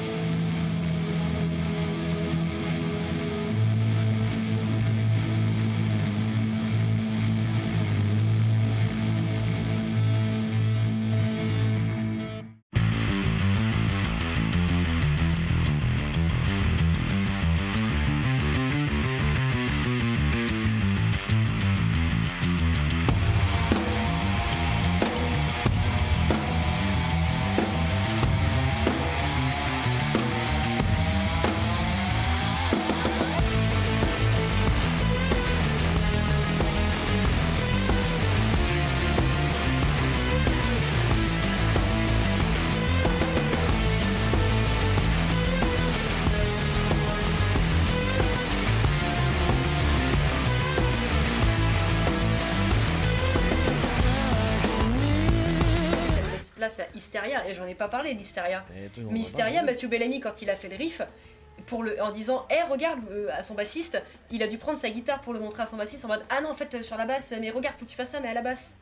Ah ouais, et le bah, bassiste, c'est- il a dû se dire Qu'est-ce que je fous là, moi Ouais, et ce, au riff, ce final, riff de basse est, est Non, le iconique pro- le- maintenant, hein. Le, le problème, c'est qu'il a pas dit à Mathieu Aimi qu'est-ce que je fais là. Il a dû se dire, bah oui, c'est facile à jouer. Je vous rappelle que Mathieu Volst- Volstanum, c'est le meilleur membre de Muse. Donc au bout d'un Ouais, Il est suis- incroyable. Dans The Resistance, euh, C'est ça. Bah, bah, le, c'est- problème, c'est le, pas- le problème, c'est que c'est comme Dominique Howard, hein, c'est Bellamy qui a pris la tête et on lui dit non, tu veux pas jouer un poum poum poum poum poum poum poum poum poum pendant 4 heures. Bon bah. Boum, boum, boum. Ah, il joue joue ça pendant 4 heures. Hein, si, à la fin, si à la fin du mois il regarde son chèque et oh là là, plus 100 000 euros, Oh, bah très bien, on va faire ça tout le temps. Poum, boum, Non, mais tu vois. euh, mais Ah, justement, dans, dans, dans Absolution, euh, je sais que Stockholm Syndrome, c'est euh, Dominique Howard qui l'a composé. Ah ouais oui, parce Et a- tu, Arrête tu l'entends à la batterie. C'est Stockholm, que tu- Stockholm Syndrome, c'est Dominique Howard qui a composé ce morceau Il me semble que c'est Stockholm Syndrome ou c'est Dominique Howard qui l'a fait à la, enfin qui l'a, qui l'a composé majoritairement. Waouh Euh, et ils ont fait ah ça rend bien. Et il a fait bah oui. C'est- Bah oui, Howard, je fais de la musique Moi aussi je vous jure je fais de la musique. Parce qu'à l'époque, il le respectait. Bah, Euh, c'est c'est vrai c'est vrai que quand tu écoutes le dernier album il le respecte plus trop. Bon, il ce qui est dommage. plus. Bah si, enfin il fait, il fait plus trop de batterie quoi. Il fait- C'est un duo, quoi, On- maintenant. On, on- on est, on est tellement en train de teaser l'épisode 2, n'empêche, maintenant que j'y pense depuis tout à Mais non l'heure. mais t'es obligé de, t'es obligé de parler. Bah, Simulation Theory, on en a déjà parlé, donc si les gens veulent, ils peuvent réécouter l'ancien Ah ouais. épisode de discographie sur Simulation Theory disponible sur toutes les plateformes. On l'a tous dit en intro, hein, on est tous tristes de ce qui est arrivé à ce groupe en fait, donc euh, on est obligé d'en parler. C'est c'est sûr. Mais euh, ouais, non, moi, Absolution, pareil, hein, c'est un album que j'ai beaucoup écouté. Euh, c'est un album euh, pour lequel euh, j'aimais pas, enfin, j'aimais pas trop la fin de cet album avant. The Small Print, Endlessly, tous ces trucs-là, vraiment ça me passait un peu. En fait, après Hysteria, j'étais un peu, bah, je m'en fichais un peu. Et finalement, avec le temps, bah, c'est des morceaux que j'aime beaucoup. Voilà. Même si je trouve qu'ils rajoutent de la longueur à l'album, c'est pas des mauvais morceaux pour autant. Ah, Euh, juste mea culpa c'est pas Endlessly dont je voulais parler qui était énervé c'est The Small Print. Excusez-moi je me suis trompée. Ah oui, pardon. Non, mais Voilà effectivement. c'est tout. Mea culpa. euh, Mais euh, non, moi, pff, ouais, euh, c'est- toujours cette période où j'écoutais Muse à fond les ballons et, et là, là, je vois tous les titres là. pouf, En fait, Muse, c'est un des rares groupes où je vois les morceaux et, et je me rappelle à quoi ça correspond aussi, tu vois. Il y a plein de groupes qu'on Mhm. aime bien, qu'on écoute, mais finalement, quand on regarde les noms de morceaux, on fait Ah, attends, ça c'est quoi déjà? Attends que je réécoute un. Ah, ok, c'est ça. Muse, je... en fait, les albums, ces albums-là, je les connais par cœur en fait. Et il y a peu de groupes euh, qui, qui, qui, qui m'ont fait ça en fait euh, dans ma vie. Des albums que je connais par cœur où je vois un titre et je dis Ah, ok, je connais le morceau, je connais presque les paroles et tout. Enfin, tu vois, il y a un truc. euh, J'étais un, un peu un, un fanboy à l'époque, on va pas, pas, pas dire autre Tu as chose. hein. raison. Tu as bien raison de l'avoir été. Loïs, toi, euh, Absolution, euh, C'est de la merde. plus Merci. de Non, je déconne. Vos goûts sont nuls. Non, non, je plaisante, j'aime beaucoup cet album. J'aime beaucoup cet album. Euh, je trouve qu'il a le même défaut que Showbiz, à savoir qu'il est un peu trop long. J'ai un Mm. peu de mal Mm. sur la fin, je trouve. Après Butterfly and Hurricanes, qui est pour moi une giflasse absolue, je Mm. trouve que t'es là et t'aurais, pu un petit peu réduire, je pense. Ça aurait été un peu plus sympa. Ouais, ouais. Euh, après, je vais peut-être dire un truc qui va faire chier certains, mais je n'aime pas Sing for Absolution. Oh, J'aime pas, j'aime pas ce morceau que je Oh trouve. non. Que je trouve. Ouais, je suis désolé, mais. Je Mais t'aimes trouve- bien Stockholm Syndrome, hein, c'est bon. Oui, oui, non, mais évidemment, oui. On peut, on peut rester amis, hein. Bon, c'est Oui, bon, oui, je Stockholm te- Syndrome. parce qu'on est quand même dans, conversation, trois- dans deux alors, podcasts rester. ensemble, ça aurait été compliqué. Alors, Stockholm Syndrome, je l'adore, tu vois. Mais le Oh, problème, c'est bon. que. euh, Le problème de Sing for Absolution, pour moi, c'est que. Donc, t'as l'intro, t'as Ives Please qui est formidable. T'as Time is Running Up qui garde un esprit un peu péchu. Qui, pour un morceau. euh, alors, ça, bon, on est d'accord que Time is Running Out, c'est. Bonjour, nous voudrions faire l'archétype du morceau de stade réussi. Voilà. C'est ça. A- Bonjour, nous voulons passer dans vos radios. C'est ça. Mais parce que parce qu'on est d'accord que les, euh, les les OAA normalement c'est interdit pour la convention de Genève à peu près depuis cette époque-là. Hein. Ah oui, on en a déjà parlé, c'est interdit depuis Coldplay, on l'a toujours dit. Voilà. Ah, Donc- je crois qu'on fait encore, qu'on pourra encore en parler pour, euh, pour un certain morceau qui s'appelle True Contagion du dernier album de Muse. c'est c'est ce que j'aime sur ce morceau. T'aimes pas le ah Non, ce morceau je le Ah. vomis. Oh, non, va pas en parler. Simulation Théorie, c'est On va pas en parler. c'est une merde. La- la- le build-up de la Mais- tension sur l'épisode 2, mon dieu, mon dieu, les PTSD qui reviennent, c'est Mais, c'est plus fort que mais, nous. mais Running Out, pour... enfin, je suis pas censé adorer ce morceau parce que c'est vraiment l'archétype du morceau de, de stade de radio, mais putain, je le trouve efficace au possible. Le petit, et le petit roulement de batterie sur le dernier refrain. Je le trouve là. vraiment très très cool et euh, et en fait Sing for Absolution elle arrive là surtout qu'en fait après elle est enchaînée par Stockholm Syndrome qui est oufissime et elle est là et je la trouve tellement molle du cul je trouve qu'il se passe rien. Elle casse, et, je suis, elle casse et je- en fait je la subis cette chanson vraiment tu vois. merde. Parce qu'en fait je en fait il y a Time is Running Out où j'ai chanté comme un porc parce que bah même si c'est interdit c'est interdit je suis là genre. Je, je chante comme un connard. Et je suis là je suis trop à fond parce que je sais qu'il y a Stockholm Syndrome après et je suis là genre ah putain. Ouais, mais la guitare là qui rentre à la fin là, une espèce de truc euh, de fou, moi j'adore. J'adore ça. Ah, je suis pas- ouais, non, en fait, en fait c'est- vraiment, t'es lancé sur l'autoroute et c'est la période de bouchon qui fait chier tout le monde. et après, C'est tu repars. sur Paris, tu sais. C'est la petite pause au snack quoi, tu vois, c'est genre bon. C'est- c'est- on ouais. fait une En plus, il fait 40 degrés, il fait, dans- il fait 40 degrés dans la voiture, il est pété. euh, le, sa- le sandwich fromage, bon, ouais, c'est plus un sandwich fromage, c'est du liquide. Bon. Ouais, non, c'est. c'est- Et t'es là, c'est- tu fais c'est bientôt terminé, c'est bientôt terminé. Après, on est de retour sur l'autoroute, c'est bon, c'est ça, parce qu'après, en plus, tu te tapes un Hysteria dont le riff est mythique et Oh là juste là une tuerie. Ouais, et Butterfly and Hurricanes qui est aussi un, un morceau Mhm. monstrueux. Donc l'album est très bon, on est bien d'accord qu'ils ont réussi à enchaîner derrière un, un- un truc monstrueux avec un très très bon album, qui est pas au niveau selon moi d'Original Symmetry, mais qui est un très bon album. Donc euh, dé- déjà rien que ça, chapeau, parce que c'est pas facile. Mais ils ont réussi à... Et, et comme vous disiez, ils plantent des petites graines sur ce qui arrive après, euh, très très très gentil, tu vois. Bah, il plante surtout la graine. Moi je trouve que Time is Running Out c'est la graine euh, Ah oui, oui, bah, du- c'est la graine du- de de, stade. l'am- de la nouvelle ambition du groupe. Hein. Ah oui, c'est la graine de stade. euh, hein, bah, nous on veut passer hein. sur MTV Pulse tous les jours. Ah bah... euh, Ils vont, ils vont y passer, hein, ça je peux te le dire. ah ça ils vont y passer. Ça va Ah, être, le- Ah euh, bah, on, on peut même enchaîner sur le prochain album pour en Euh, parler. j'ai- J'ai pas dit euh, ce que j'en pensais Mais c'est Bah pas grave. Paul. Ah, Je oui. déconne. Ah mais vous êtes là, Paul Euh, euh, pardon, Enchanté, bonjour. Qui, euh, qui- qui êtes-vous monsieur Je suis Paul, disco. Il est rentré chez moi, il m'a même pas demandé l'enfoiré. Très bien, allez-y, parlez.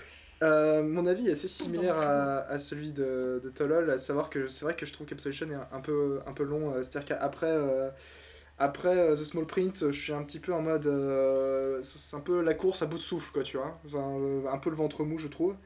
Et, euh, et ça enlève. J'ai un peu la sensation que ça enlève un peu de cohérence à tout ça.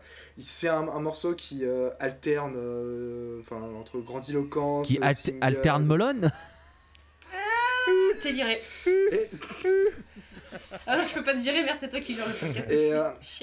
Et je comprends ce que dit, euh, ce que dit, euh, ce que dit Louis avec Sing from Absolution. Il y a un petit peu de ça aussi, euh, je trouve, avec euh, Falling Away euh, with You, qui, même si, même si- et Blackout, même si c'est des morceaux qui sont très cool, hein, attention. Euh, c'est que euh, souvent euh, ça alterne morceaux très lourds alors avec beaucoup d'ambition avec des plus calmes plus réservés alors ça fait aussi des respirations donc c'est pas plus mal Enfin, voilà, dans Stockholm Syndrome, je vais pas en reparler, il y a tout qui va. Butterflies and Hurricanes, c'est un de mes morceaux préférés de Muse, il y a tout qui va, mais, euh, mais le build-up euh, me retourne les- le cerveau à chaque fois. Euh, j'ai jamais eu de, de grosse hype sur Hysteria, genre je sais que tout le monde l'adore, que oui, la ligne de basse, moi j'ai toujours été, ouais, il est cool le De morceau. toute façon, ça se saurait si t'avais des bons goûts. hein. Voilà, pour Bon. commencer.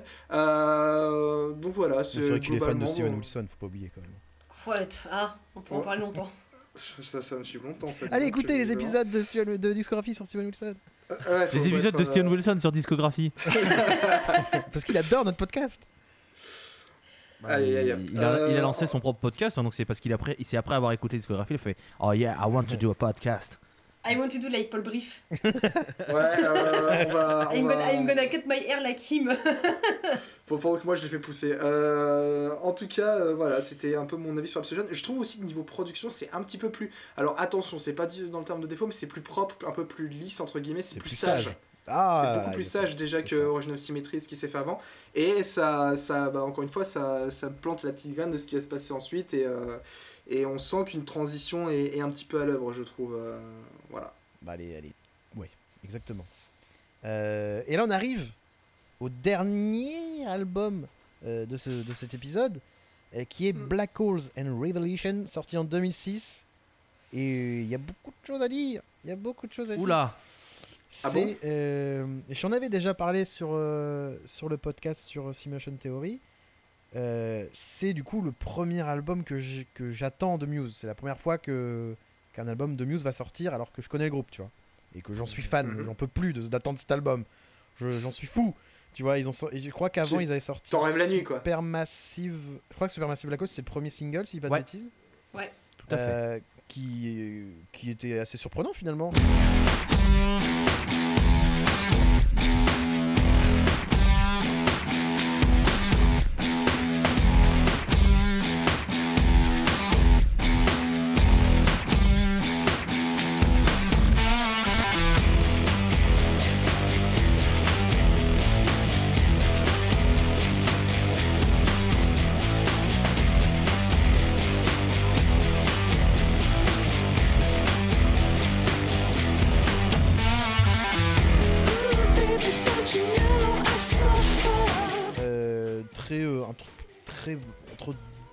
Truc très dépêche mode presque euh, très étrange euh. Dépêche mode, dis-tu.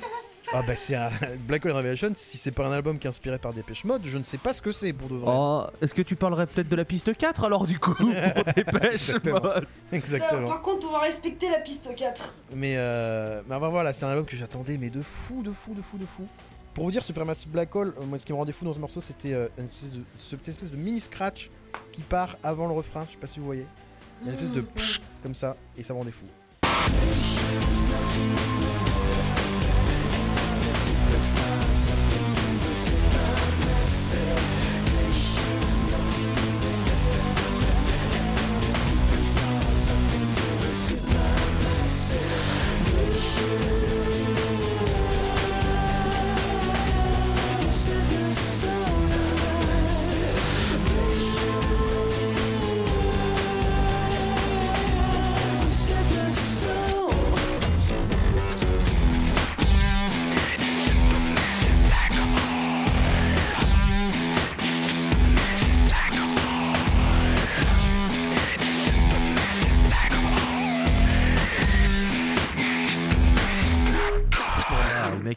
il a, juste pris de la chantilly, il l'a enregistré.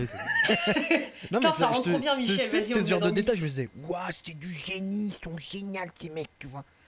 Et euh, non mais j'attendais cet album de fou. Je me souviens quand ils avaient dévoilé la pochette, je, là, je fais mais ça va être la folie parce que la pochette est quand même super belle, je trouve.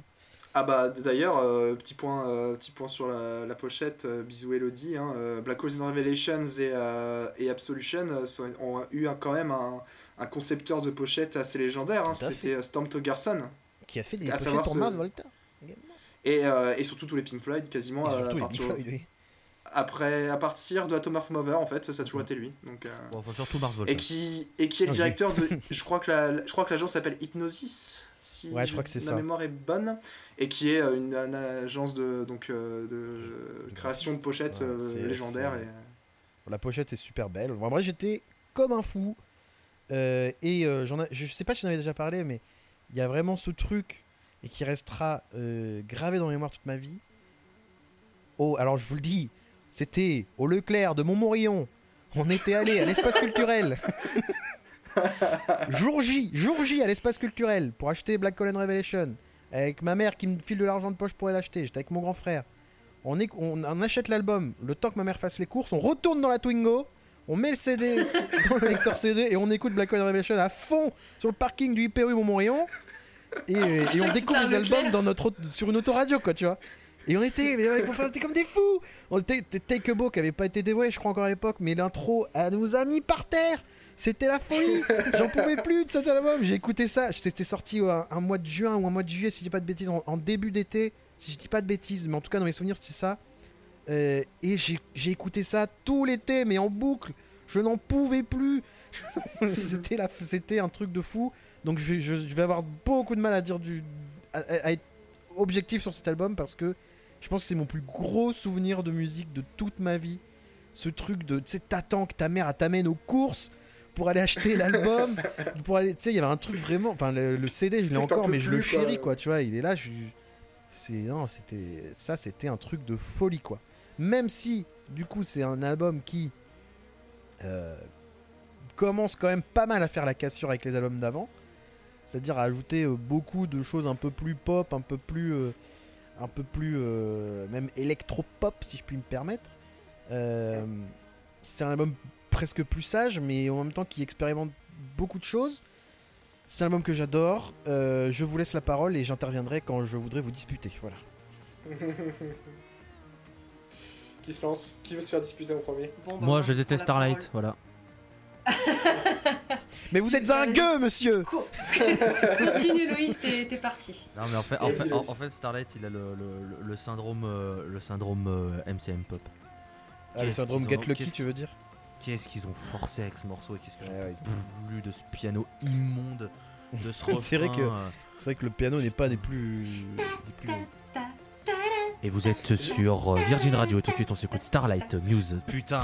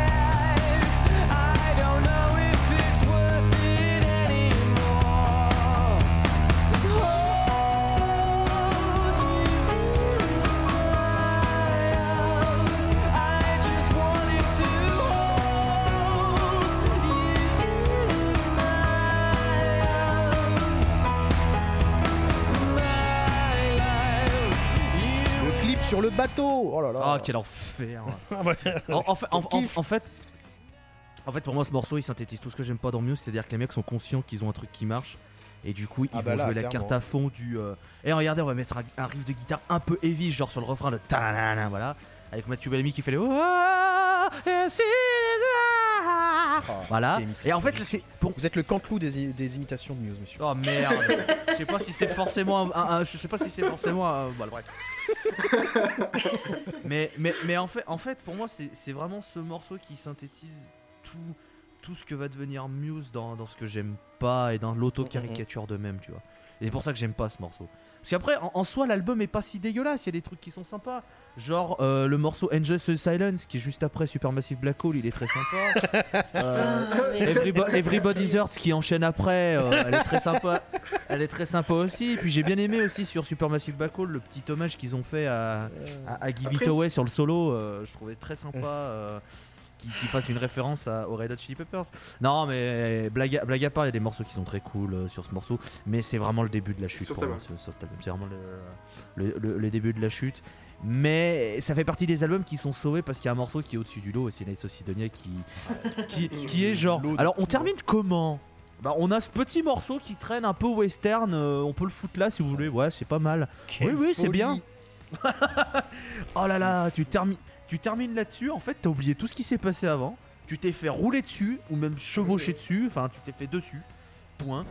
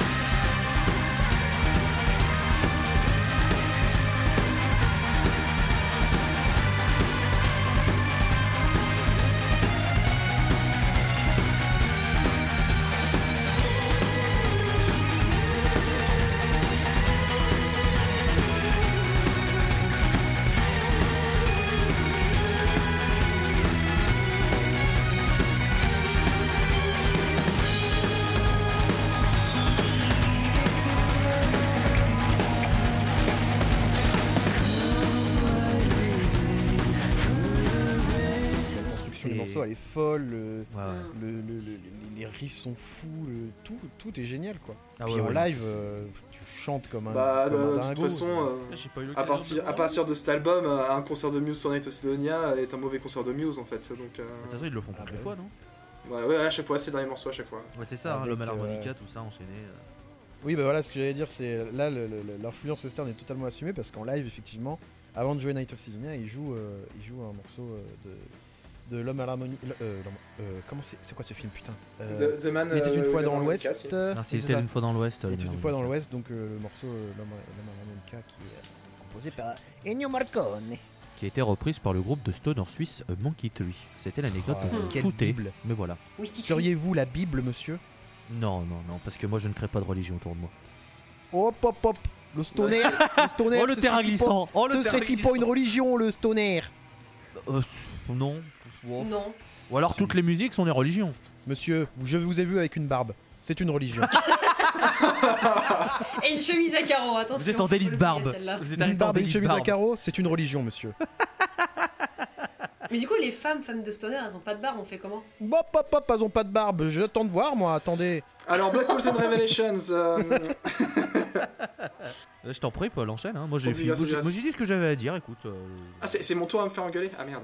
Euh, alors, c'est vrai que je te rejoins complètement, Valentin, quand tu disais qu'on on sent les débuts euh, électro et pop qui pointent euh, chez Muse dès le début, en fait, hein, parce que t'es que beau. euh, T'es que beau. euh, Ah, on a trouvé cet ordinateur sur le coin, on s'est dit qu'on allait rajouter un peu d'électro dans, dans nos morceaux. Enfin, Ouais, dès mais attends, c'est tellement bien fait. Est-ce que j'ai dit que c'était un mauvais morceau? Est-ce que j'ai dit que c'était un morceau Tellement. T'as dit le mot le bon coin. pas- Le bon coin, ça évoque les choses d'occasion, les choses abîmées. Eh bien, excusez la pauvreté de mon vocabulaire. Non, non, Tekebo, c'est un, un excellent, euh, un excellent morceau d'introduction qui me met direct dans le bain, il n'y a, y a aucun souci. Je comprends pas la transition avec Starlight par contre, hein, parce que franchement, c'est le coq, l'âne. C'est waouh.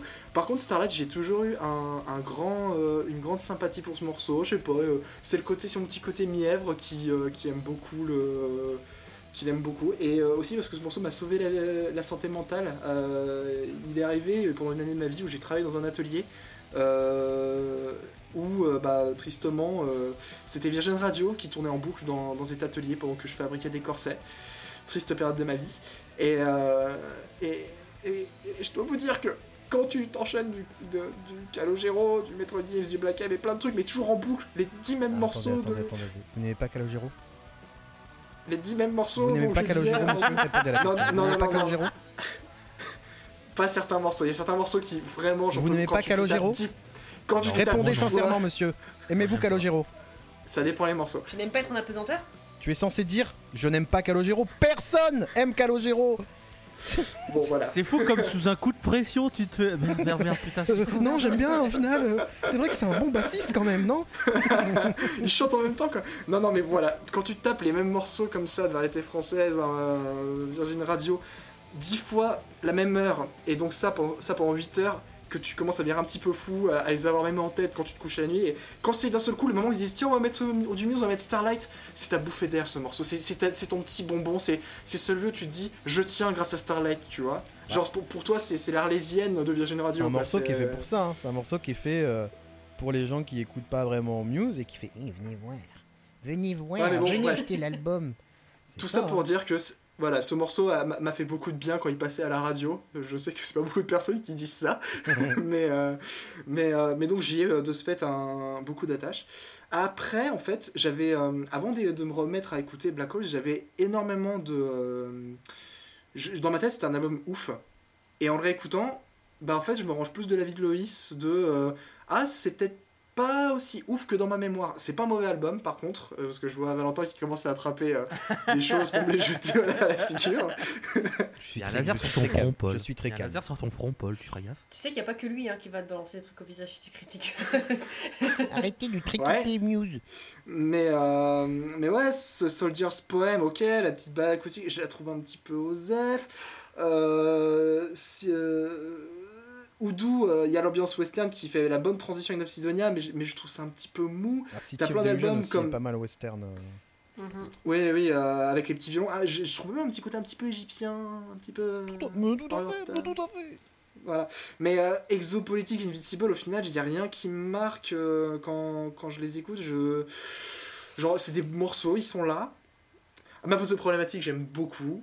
Euh, Tu puis- dormiras dedans hein, ce soir. Tu dormiras à l'intérieur, tu dormiras pas dedans, ça va. entendu. Et puis Night of Sidonia, bon bah voilà, évidemment, c'est le, c'est le morceau qui donne le plus 10 points à l'album. Mais, mais ouais, en l'écoutant, je me dis, ah bah mince, dans ma tête, il faisait partie le- du grand chelem, et euh, bah un petit peu moins, même si en fait, euh, je trouve que c'est tout aussi euh, maîtrisé et bien fait, et, euh, et que euh, leur intégration de, des effets un peu plus pop électro, euh, je trouve ça, ça va trop bien avec leur univers. Enfin, c'est, pour moi, c'est pas. euh, j'ai pas la, la- je- j'en suis pas à dire non plus que c'est un album où ils vendent leur cul comme certains commencent à le dire euh, que à partir de cet album c'est c'est la Bah, c'est c'est la clairement fin, je- Starlight qui, qui, qui donne un point à- aux gens qui ont cet argument-là quand même.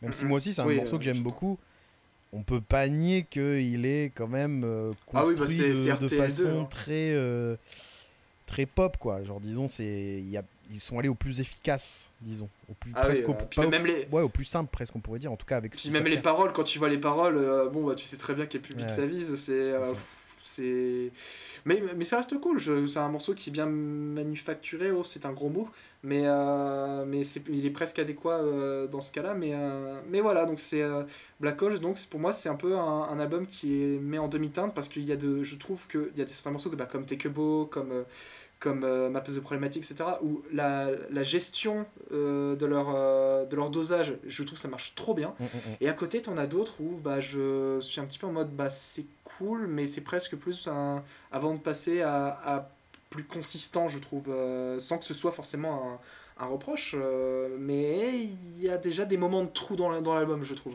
Alors, je- j'en profite pour, pour dire finalement un défaut que je trouve à cet album. C'est la piste 7. Euh, Assassin. Encore? Ah putain, j'adore ce morceau. Mais il est trop bien, c'est ça Ben non, il est, bi- non, mais il est bien, c'est un bon morceau. Mais t'as l'impression Ah. qu'il est là pour euh, rassurer un peu les, les fans de la première heure. Mais qu'en même temps, ils se sont trompés parce que c'est pas du tout un morceau euh, qui ressemble au morceau. Enfin, tu vois, c'est un peu. Ça me fait un peu penser comme quand euh, ils sortent Drones et qu'ils disent Vous allez voir, on a des morceaux qui, nous- qui vont vous évoquer des trucs des premiers albums. Je dis Bah non Tu vois, c'est cool, mais c'est pas vraiment ça. Enfin, t'as l'impression qu'ils qu'ils se trompent eux-mêmes sur, euh, Sur la marchandise.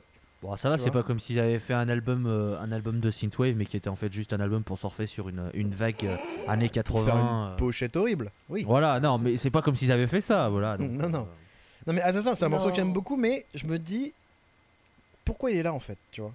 Mhm. Il a pas trop sa place dans cet album quand même, il est bizarre. C'est bizarre qu'il soit là. Oh.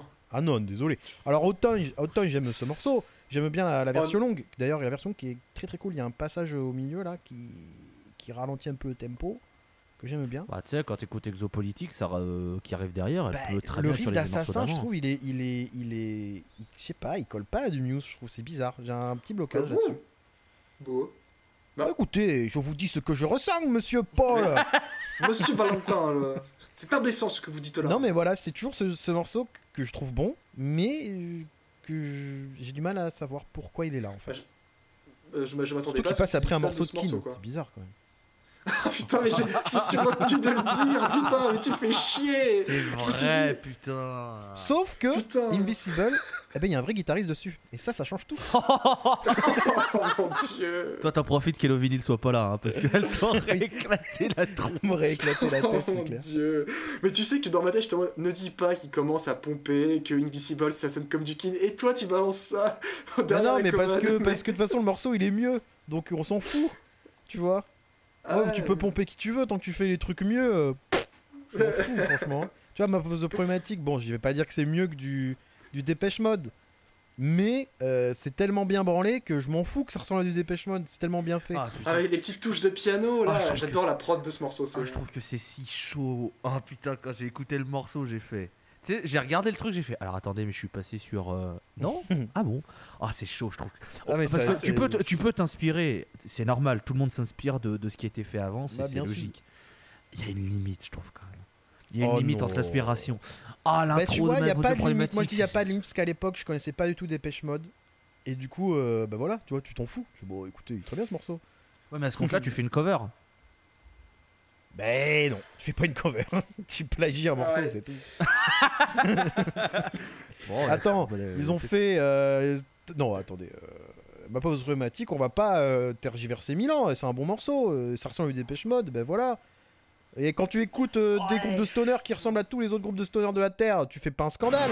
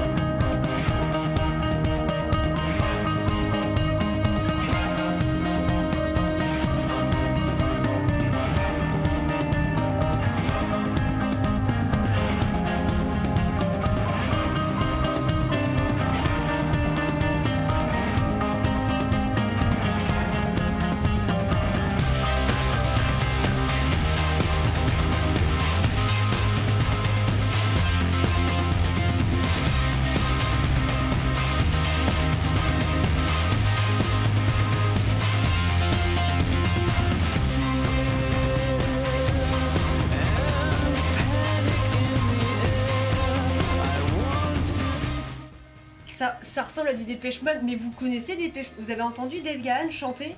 Bah, le chant est pas pareil, évidemment, c'est pas le même chanteur. mais dans, euh, l'intro ressemble à du Dépêche Mode, mais, mais vous avez fumé quoi sur le reste? En quoi c'est du Dépêche Mode? Bah, Faites-moi un, un- un- un- Mais il y a, il y a- le début est Dépêche Mode. Le reste, je suis désolé, mais vous sortez de cette pièce. Bon, alors, attendez, alors, attendez, attendez, vous allez, vous allez baisser d'un ton déjà parce que bon. Enfin non, mais moi je sais pas, genre ma problématique, c'est c'est- je veux que ce soit le thème de ma vie. Ce sera la musique qui sera jouée à mon enterrement, c'est tout. C'est, il est parfait ce morceau, y a rien à dire. Ah, Il est génial. Parce que exactement, je suis problématique. Parce que On va cet album il est incroyable. Cet album il commence sur Take a Bow, L'in- l'intro, l'intro électro la première fois m'avait m'avait fait beaucoup rire, mais en réécoutant j'étais non ça colle bien. Starlight moi je trouve que c'est un morceau magnifique, je le trouve tellement bien, il est, il est, il est ultra cheesy et je l'aime beaucoup trop. Sur FC Black Hole, j'avoue complètement que je l'ai beaucoup écouté parce qu'il était dans Twilight et oui j'adore Twilight. Merde, j'ai un peu honte de le dire. mais C'est film avec les, avec les vampires là. Mais, ma- ma- mais Supermassive Black Hole, c'est un morceau qui est tellement bon aussi, puis ma propre de problématique est incroyable. Soldier Poem et Invisible sont plus calmes, ça te permet de prendre ta respiration. Puis Assassin, mais qui êtes-vous pour, pour trouver qu'Assassin n'a pas sa place ici Un assassin. Assassin, le mec, le mec avait écouté du néo-metal juste avant, il s'est fait Oh la guitare, faut qu'elle soit lourde Et c'est lourd, et c'est trop bien, mouille-toi la nuque Exopolitique, bon, allez, ben, faut bien des défauts. Euh, City of Desillusion et Hoodoo, le côté, mais. Western, et puis t'as Knight of Sidonia, tu te prends, mais l'équivalent d'un bus dans la gueule, tu dis merci beaucoup, au revoir. Et par contre, personne n'a parlé du fait qu'il y a un défaut, bah il y a Glorious et tout le monde s'en fout. Mais c'est un morceau. Et c'est dommage parce B, bien. C'est un Glorious. morceau C'est face B de Starlight. Juste des deux titres à la maison. Mais je trouve que le morceau est très bon. Et euh, Très bon, mais dans, dans- dans la version bonus, bah du coup ils l'ont foutu après Knight of Sidonia. De quoi je suis en Mais Attends, mais depuis quand il est Si sur sur, Ah ouais si, sur Spotify, sur Spotify, Sur ils- Spotify, ils ont y a tous les morceaux bonus en fait ils sont à la fin. Ils sont après le dernier morceau de l'album. Ah ouais, mais il est pas vraiment dans l'album en vrai. Donc c'est pour ça en fait. j'ai- Moi j'étais resté sur le fait que Knights, Knights of Sidonia terminait l'album et tu sais je réécoute l'album et je dis putain mais il y a un autre morceau. Qu'est-ce que c'est Glorious Qu'est-ce que c'est C'est Nutella? C'est quoi? C'est le truc? Non non c'est un autre morceau d'accord. ouais Glorious là je sais plus comment il s'appelle ce connard qui chantait ce morceau. Oui, oui, oui. Et, euh, et en fait, je suis allé vérifier, j'ai fait non, non, c'est bien Nights of Sidonia qui termine. J'ai dit putain, mais. Parce que tu termines sur Nights of Sidonia, l'album c'est génial, tu termines sur Glorious. Ah, c'est moins génial. C'est faute de goût, ah c'est faute de goût, hein, c'est euh, C'est. euh, carton rouge, hein, là, euh, non, non, non, non, non. donc C'est quand tu te rends compte qu'il n'y a pas de dessert après un repas incroyable. Et bah, ça- en, tout cas, ça, dé- ça déchaîne déjà bien des passions, Mais parce euh, les euh, avis euh, sur Black Hole. Black Hole, c'est. c'est- elle est arrivée en. Tokyo Drift. de- Ah, je vais vous faire morceau par morceau et vous allez tous vous taire, d'accord? Mais non, mais parce que Black Hole of the Revelation, c'est genre- tellement l'album que j'ai poncé, mais. Ah, Tu vois, toi, avec ton, ton histoire d'écouter l'album dans une voiture, et ben moi, pareil, dans ma chambre enfermée, euh, avec mon casque, en mode putain, c'est trop bien. Ah non mais c'était ma vie cet album, je dis pas le contraire. hein. Juste que, euh, avec un peu de recul, juste moi, juste Assassin, c'est le petit truc, je dis pourquoi il est là? C'est trop bizarre. Alors franchement, je m'attendais tellement pas à ce que Assassin ce soit vraiment le morceau qui pose problème sur Black Hole. mais il pose, il pose pas de problème en tant que morceau. Il pose un problème genre mais je il y a un truc, j'arrive pas à trouver de la sincérité dedans en fait. Oh, je trouve que la batterie, elle est très sincère, elle te tabasse la gueule, tu dis ok, pardon. la batterie, elle est tellement lourde. Tu sens que le batteur, il est en mode ça me casse les couilles, ça fait trois albums, je peux, faire, je peux pas faire exactement ce que je veux. Tiens, Mathieu, tiens, regarde comment je suis énervé. Et Mathieu, il en J'ai l'impression, pardon. écoutez-moi bien, écoutez-moi bien. Ah J'ai- Enfin, l'impression bref, qu'il est pas euh, là pour les bonnes raisons, c'est tout. Enfin bref. Non, non, mais il n'y a pas de souci. C'est c'est moi, je suis, je suis juste très euh, tendue. Euh, mais j'adore cet album et je, je, je, je suis pas du tout euh, objective au final quand j'en parle. hein. Moi j'ai même envie de Mais dire, j'assume. moi j'ai pas peur. hein. Bah je crois que c'est peut-être même mon album de Muse préféré. Bah, c'est- Oh. il y a tout. Enfin, pour moi, il y a tout qui va. euh. J'adore Origin of Symmetry, hein. c'est pas le souci. Ouais. Euh, mais Black Hole est un plus gros souvenir. C'est juste ça en fait. Ouais, Black bien Hole sûr, pour moi c'est tellement plus un gros souvenir que Bah- musicalement je suis persuadé que c'est pas le meilleur, tu vois. Mais Ah oui. c'est quand je c'est une, man- une madeleine de Proust. Bah, surtout pour Knight of Sidonia en fait. Quand, Et puis, quand, ouais. par exemple, euh, comme moi, t'as découvert euh, Muse en, en jouant à Guitar Hero. Guitar Hero c'était Knight of Sidonia et t'avais aussi Assassin en fait. Et j'étais en mode ah ouais, quand même. Euh, faut peut-être que j'écoute ce, ce truc, ça a l'air sympa. Et j'ai écouté, j'ai fait ah ok, d'accord. C'est fou, c'est c'est un ouais. truc que j'ai pas connu moi à l'époque, mais je vois beaucoup de gens qui en parlent, des gens qui ont découvert beaucoup de groupes grâce à Guitar Hero. Ah, j'ai Ah, commencé à oui. écouter le- du, du métal par rapport à Guitar Hero. hein. Genre Slipknot, etc. C'est Guitar Hero. J'ai- Vu que j'avais pas le jeu, bah du coup je. Mm. Mais je vois plein de gens qui disent ah ouais dans Guitar Hero. Je fais mais c'est fou. Ah ouais, mais il y avait euh, combien de morceaux dans Guitar Hero putain? D'aucuns diraient que grâce à Guitar Hero, je connais Mastodon. Ah ouais, bah oui.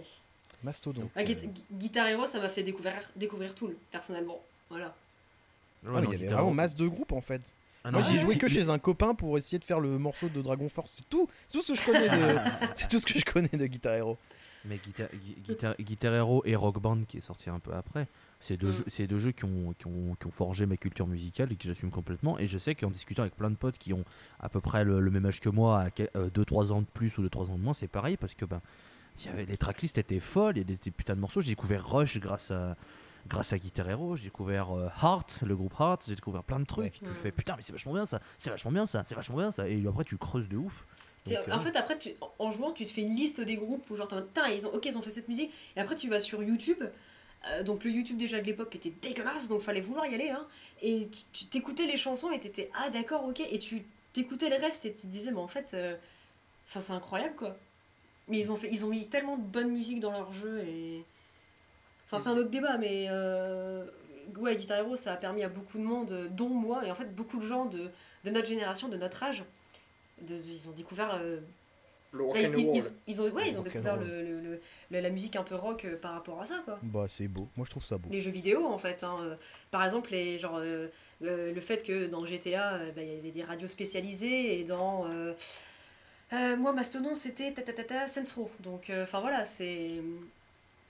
Il y a du. Mastodon dans Saints Row. Ouais, dans le 3, il y a euh, Divination. Tu connais un peu Mastodon, toi, euh, Loïs? Je pense que tu pourrais peut-être aimer ce groupe.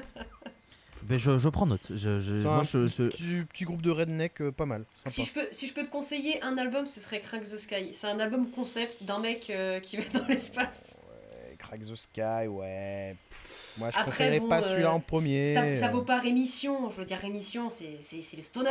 bah, ce qu'on va Vous faire. connaissez le stoner, Loïs? Ce qu'on, ce qu'on fera, c'est qu'une fois qu'on aura enregistré la, la deuxième partie sur Muse, vous me réinviterez quand vous ferez une discographie sur, euh, sur Mastodon. Peut-être que je pourrais vous Oh aider à moment-là. déjà, il existe en version papier. C'est vrai, euh, c'est vrai. Non mais c'est vrai, c'est vrai, C'est le vrai. premier truc, quoi, d'ailleurs, je, je me suis dit, attends, je vais écouter tous les albums d'un groupe que je connais pas. C'est vrai. Non mais c'est vrai, c'était vachement bien. Euh, True Story, euh, l'article existe toujours. Je suis allé le voir.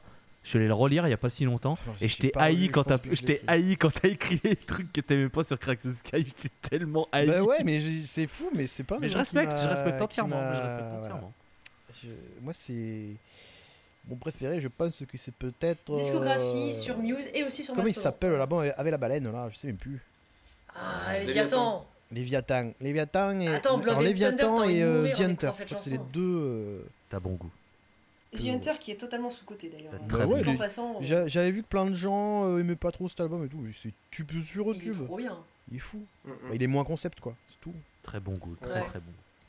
Euh, nous avons digressé sur Mastodon, un groupe de Non, mais musique. ça tu le mets. Non mais ça à la, rig- ça à la rigueur tu peux le mettre en tu peux le mettre en après générique on s'en branle. Je le mettrai pour euh, les typos qui n'existeront jamais.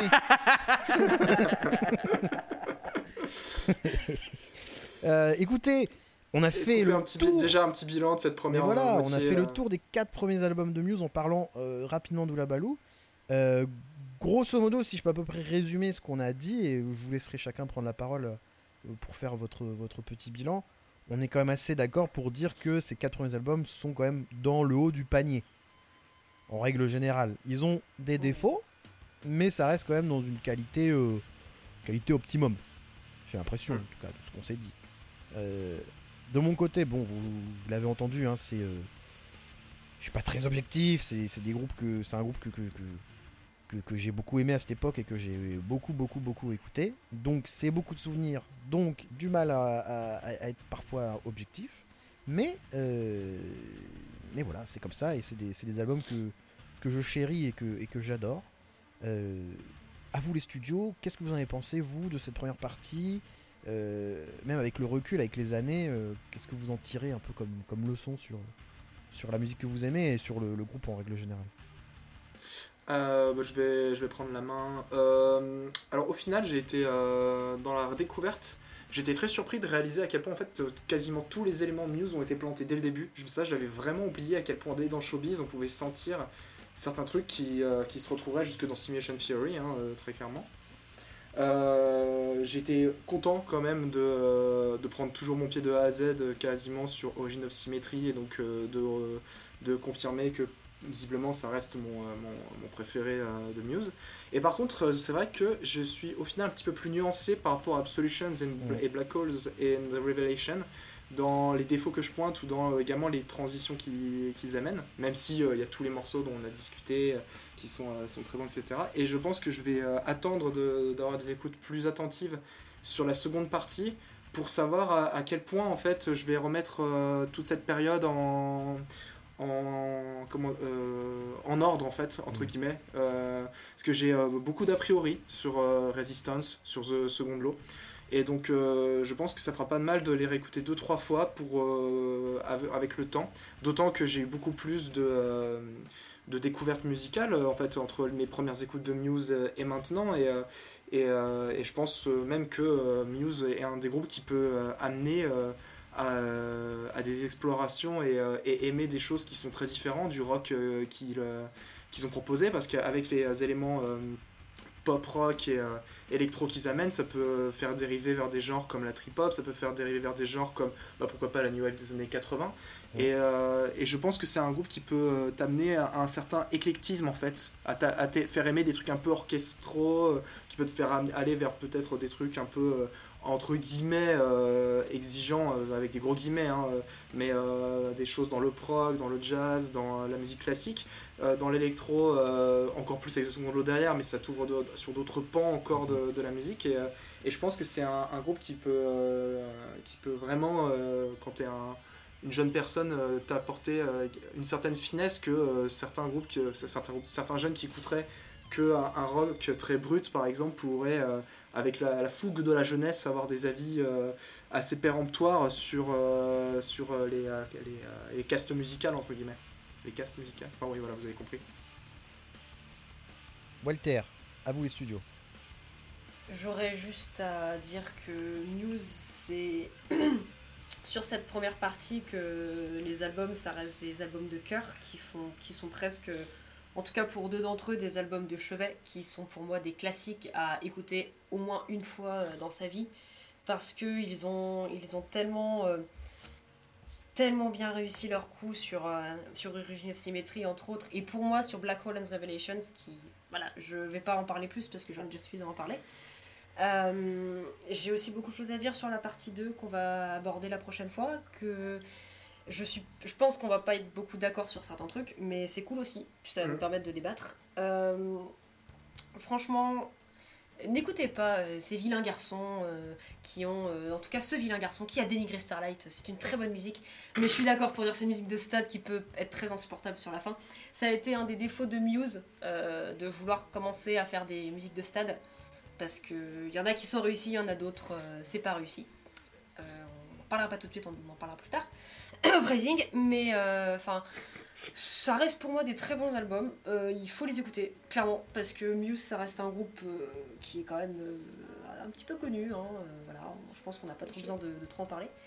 Mais ouais, Black Hole and Revelation qui reste mon album de cœur, Origin of Symmetry qui n'a pas pris une ride en quasiment euh, 20 ans bientôt bientôt 20 ans bientôt 20 ans l'année prochaine, il n'y a rien à dire. Euh, si ce n'est que Mathieu Bellamy devrait sérieusement penser à euh, calmer euh, ses problèmes de ventoline, parce que ça commence à être un petit peu, un petit peu embêtant des fois d'entendre sa respiration. Mais en vrai, euh, je taquine, mais je trouve que ça fait le charme aussi du groupe. C'est un défaut qu'on leur donne et je trouve que oh, ça, ça rajoute un truc, c'est... On, on- on l'entend, on fait, c'est bon, c'est Muse. Il n'y a pas de tromperie sur la marchandise, il, il respire tous les trois mots, c'est bon, c'est lui. ah, puis Mais, c'est euh, c'est calmé avec le temps aussi là. Il s'est calmé, bah, en même temps il chante moins, donc c'est-à-dire que il, il- il gueule plus comme au début. Euh, dans ouais. Origin of Symmetry, tu entends genre Plugin Baby, sa voix, il, euh, dans Origin of Symmetry, c'est, il essaie toujours de faire le plus haut. Il a fait Ah, j'ai fait cette note-ci, je vais faire encore plus haut la prochaine fois. Enfin bref, Euh, j'aime beaucoup vrai. Muse et j'aime beaucoup ces quatre albums. C'est vrai, juste pour parler du chant, moi, c'est vraiment un truc qui, que je trouve. Enfin, en même temps, c'est normal hein, avec les années qui passent et tout, mais maintenant, je trouve qu'il il veut trop maîtriser sa voix. Là où, en fait, la qualité de sa voix, c'est que des fois, il, il, il s'est raillé un peu quand il partait dans les. ça, il, il était un peu over the top, un peu abusé, et ça marchait. Et là, j'ai l'impression qu'il Mm. est dans un truc où il veut trop la, la maîtriser, la dompter. Et du coup, on, perd, on a perdu, je trouve, récemment, euh, une- le côté sauvage une certaine forme de fougue. Euh, Loïs, J'arrive. pa- qu'avez-vous à dire? Loïs qui est, qui est en train de faire le ménage, il passe la poussière là. Non, non, j'étais en train de, de, de- de renifler un peu loin du micro pour éviter que tu aies trop de bruit parasite. Euh, Muse, les quatre premiers albums, eh ben en fait c'est cool. Parce que c'est une bonne période pour euh, ceux qui aiment le rock un peu plus dur, j'ai envie de dire. Ceux qui aiment le, Muse un peu plus rifu, comme euh, on aime à dire.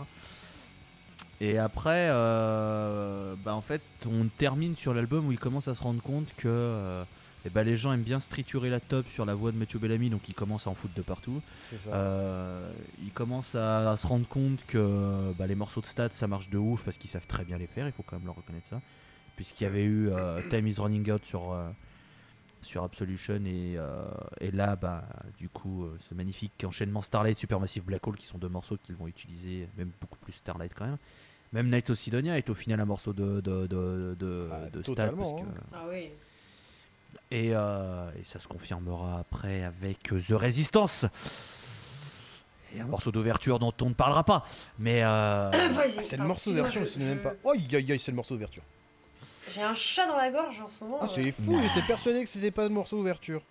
J'étais euh, persuadé que si. c'était Résistance qui ouvrait l'album. Ah bah oui. Eh ben. Ah, il ouvre bien bien d'ailleurs. Hein. J'aurais préféré que ce soit Résistance pour le coup. Ouais, j'aurais préféré aussi, mais bon. Enfin bref, ça c'est pour le Ça, prochain. c'est pour. euh, Ouais, le build-up qu'il y a pour l'épisode 2. Avec d'ailleurs- Encore une fois, euh, l'art du teasing. hein. Ah là là là là. D'ailleurs, une très belle pochette. Et, je euh, trouve, pour The Oui, c'est pense qu'on va se battre, sur cet album. Mais euh, d'ailleurs, on- rapidement, on n'en a pas parlé. Il y avait ce fameux live euh, Harp. à Wembley, Ah oui dans, dans un stade. Ouais. euh, qui voilà, hein, qui là, Où il le joue truc tous les bah, voilà, de maintenant stade. les stades. Dont Starlight. Et, Ah, le euh, truc, et qui euh, était un, tr- un très bon live. Moi, j'ai très bon souvenir. Bah, il, est, ce il, est reco- il est reconnu par, par énormément de gens comme étant un très très bon live. Il faut dire que c'est un très très bon live. Par contre, ils ont quand même. euh, sur la- Night of Sidonia donc. euh, Ouais, ils ont fait juste l'erreur d'ouvrir sur Net C'est ce que j'allais dire, c'est la faute de goût d'ouvrir fais état celle- Sidonia. Ouais, je sais pas. Moi, je trouve ça cool. Il finit sur. Bah, je, euh, trouve, je trouve que s'ils sur avaient. Take a bow, un truc comme ça. Je trouve que. Of Delusion. Ouais, c'est pas mal si tu veux des jeunes pour finir. Moi, j'aime Ouais, mais tu, tu mets Night of Sidonia à la fin et t'attaques par Hysteria, euh, bon, ça me va. hein. Ouais. Bah, Franchement, ouais, tu fais, ouais. tu fais une intro, Oui, euh, oui. tu fais, tu tu sais, tu as l'intro et d'un coup. En même temps, c'est un méga best-of là qu'ils ont, il n'y a pas grand, grand chose à jeter. Et c'est aussi l'époque, Muse, rappelons-le, c'est l'époque où ils faisaient des méga gros riffs sur scène qui étaient cool. Bon, que des riffs pompés sur les Deftones, mais c'est pas grave. ils, faisaient, ils faisaient des méga gros riffs sur scène et que c'était cool. Et après, ils ont eu la mauvaise idée d'en faire des morceaux entiers. Quelle erreur Quelle erreur Putain, mais, mais- Bon, en fait, on enchaîne la partie 2, c'est bon, c'est parti. Je vois, voilà, on tease un peu, on tease un peu, mais c'est un truc qui, qui- qui était vraiment trop cool. C'est que Muse sur scène, vraiment, ils rajoutaient des riffs en fin de morceau, des outros, des intros. C'était vraiment très complet. Et puis, voilà, bon, après patatras quoi, mais On va- bon. On va vraiment se battre sur The Resistance en fait. hein. Pardon? On va vraiment se battre sur The Resistance parce que moi c'est un de mes albums préférés de C'était pas sur The Resistance dont on parlait, c'était sur Drones. Et, euh, Ouais, c'est Drones. Et bah Drones aussi c'est un de mes albums préférés de Muse. Oui, non, mais. oui. Je le trouve trop bien, genre Psycho elle est incroyable, mais bon. De toute façon, de toute façon, hein, on n'est jamais d'accord. Attendez, je fais un AVC. Mais il est trop bien, Drones Attendez, je reviens. Je reviens. je Vous êtes des salauds, je veux dire, mer- merci, elle est Salaud trop mignonne comme chanson. Ah, ah. The Handler, elle est trop bien. Mais attends, c'est la partie Mais- 2, ça. Mais c'est. J'ai pas Ah, fini. c'est vrai que la- que, que l'outro de l'album est vraiment magnifique. Oh, je sais même plus. Enfin. Je souviens même plus. Euh, ça- ça fait partie des rares albums, je l'ai vraiment oublié. Bref. Euh, Non, mais j'aime bien cet album en plus. hein, Je, je, je trash talk, mais j'aime bien cet album. Mais en, vrai, je suis vraiment. euh, je suis- moi, je suis impatient de- d'enchaîner sur la partie, la partie 2 pour un album en particulier. Ouais, The Second Law. Voilà, merci de flinguer mon teasing. C'est vraiment. euh, toi, toi, toi, toi, la notion de suspense et tout, donc toi, t'en as vraiment plus rien à branler. Connais pas. Bah, très bien, super. Et ben Ouais, voilà. et on en parlera plus tard de tout ça, les amis. On en parlera Voilà. En tout cas, comme vous pouvez le voir, l'épisode 2 va déclencher des passions. C'est vrai que sur cet épisode, on était tous à peu près d'accord, mais en même temps, c'est vrai que bah, ça fait un peu consensus aussi ces, ces, ces premiers albums. À part Black Hole qui commence un peu à- vraiment à diviser, mais Visé. quand même, euh, on a quand même voilà une- un début, un début de carrière qui, qui- Ah, c'est très solide. En fait, c'est ce début de carrière qui fait que les gens derrière sont, enfin, qui, qui crée la déception en fait. C'est parce qu'ils ont démarré tellement sur les chapeaux de roue que derrière, euh, bah, forcément, quand on a des choses qui sont peut-être un peu en dessous, voilà.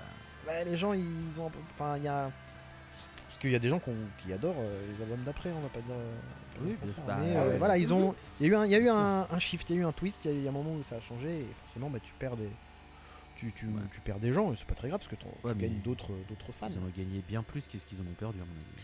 oh oui ça c'est sûr Mm. ma mère par exemple Ce qui est vrai. Ce qui est vrai. Je rappelle que ma mère, puisque, quand j'écoutais Muse à l'époque, elle me disait oh, c'est- Pourquoi tu écoutes cette musique qui est si triste? Tu vois, parce qu'elle trouvait ça vraiment très triste. Elle disait Ouais, mais c'est triste que t'écoutes, écoutes des trucs plus joyeux. Et tout. Je dis, mais non, j'aime bien et tout. Et finalement, ma, ma mère euh, bah, était sur un concert de la tournée de The Resistance. Tu, Donc, tu euh, sais, tu sais, euh, mon père est devenu fan de Muse euh, sur les derniers albums aussi, et Bah c'est oui, symptomatique en fait. Et c'est juste magnifique de voir qu'on se retrouve là-dessus. de Ça musique de musique de préado euh, un peu énervé à euh, musique pour maman. Pour ma En maman. même temps, ils ont 40 ans hein, maintenant, les gars de Muse. Ouais, Oui, mais bon, c'est- après, euh, des exemples de gens qui ont 40 ans, euh, Trent Reznor, il va en avoir 50. Ma mère, elle écoutera jamais ça. hein. ça, Ah je peux te le bon? garantir. Ça, je peux te le garantir.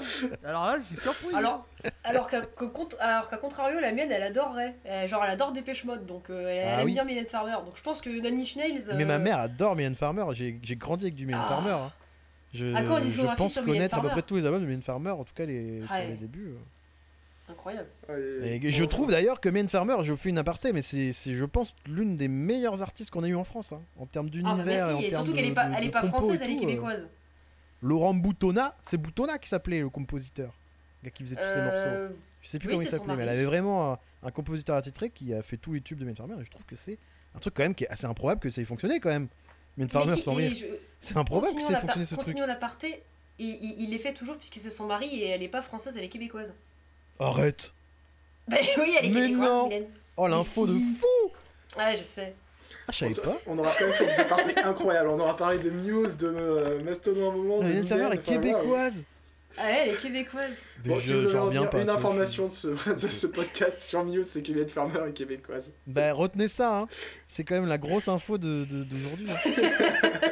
C'est ça le plus important du podcast. On s'en fout de nos avis sur Aïe, Origin aïe, of aïe. Symmetry. Mylène Farmer, elle est québécoise. Putain. Euh, Oh là là, bon bref. bon. Euh, je voulais... Est-ce que vous voulez faire un petit instant promo? J'imagine que oui quand même.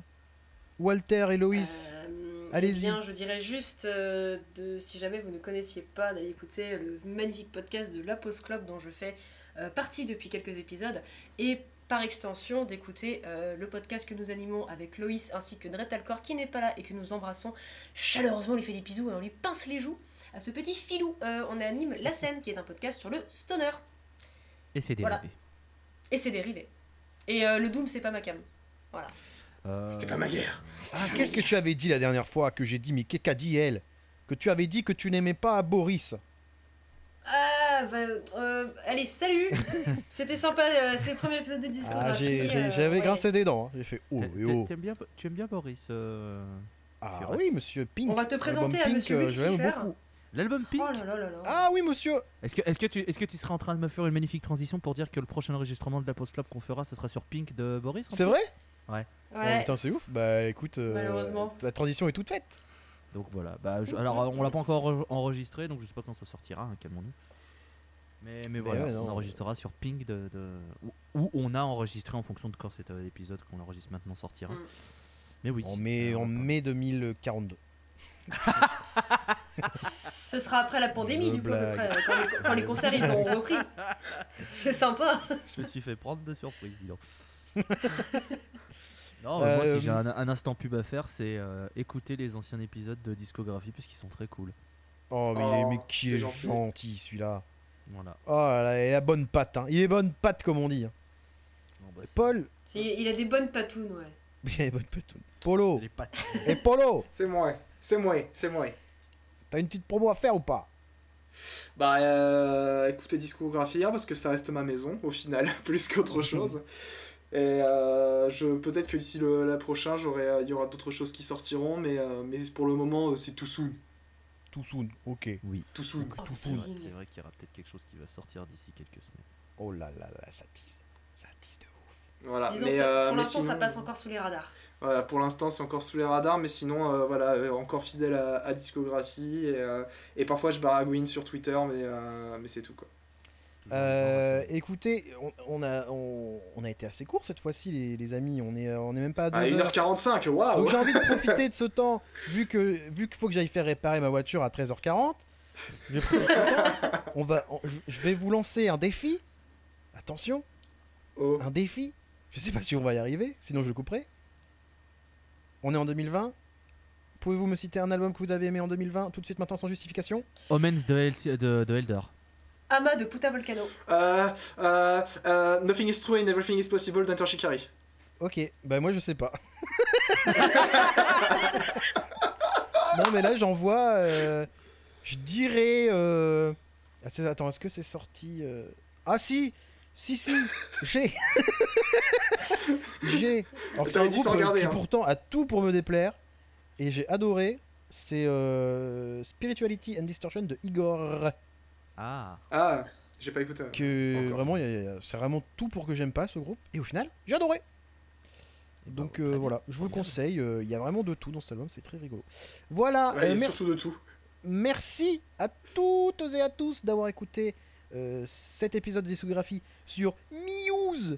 Euh, nous euh, vous retrouverons euh, au plus vite pour vous parler de, la suite des albums de Muse. Si vous voulez encore plus de Muse, n'hésitez pas à écouter notre épisode spécial sur Simulation Theory qui a été enregistré dans le jus, c'est-à-dire quelques jours après, après, après la sortie de l'album, où notre avis n'est pas dithyrambique, mais c'est le nôtre.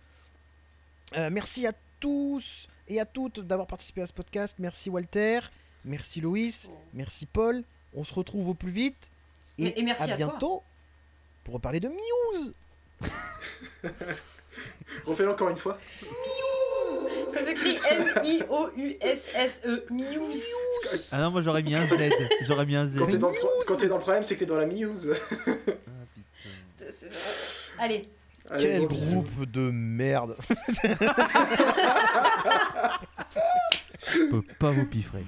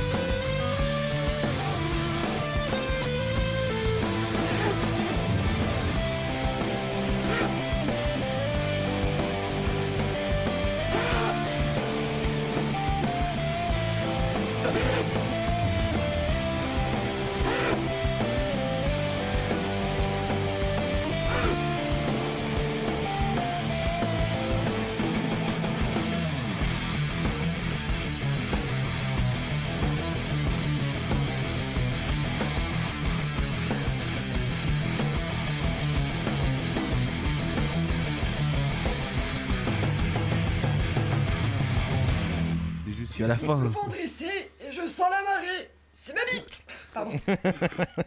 Les c'est bien, c'est que les fenêtres sont ouvertes, tu sais. Donc là, c'est une intro. hein, voilà. Attendez, parce que je, je- je récupère des notes. sur ma poire. Ça, c'était une scène post-générique à la Marvel.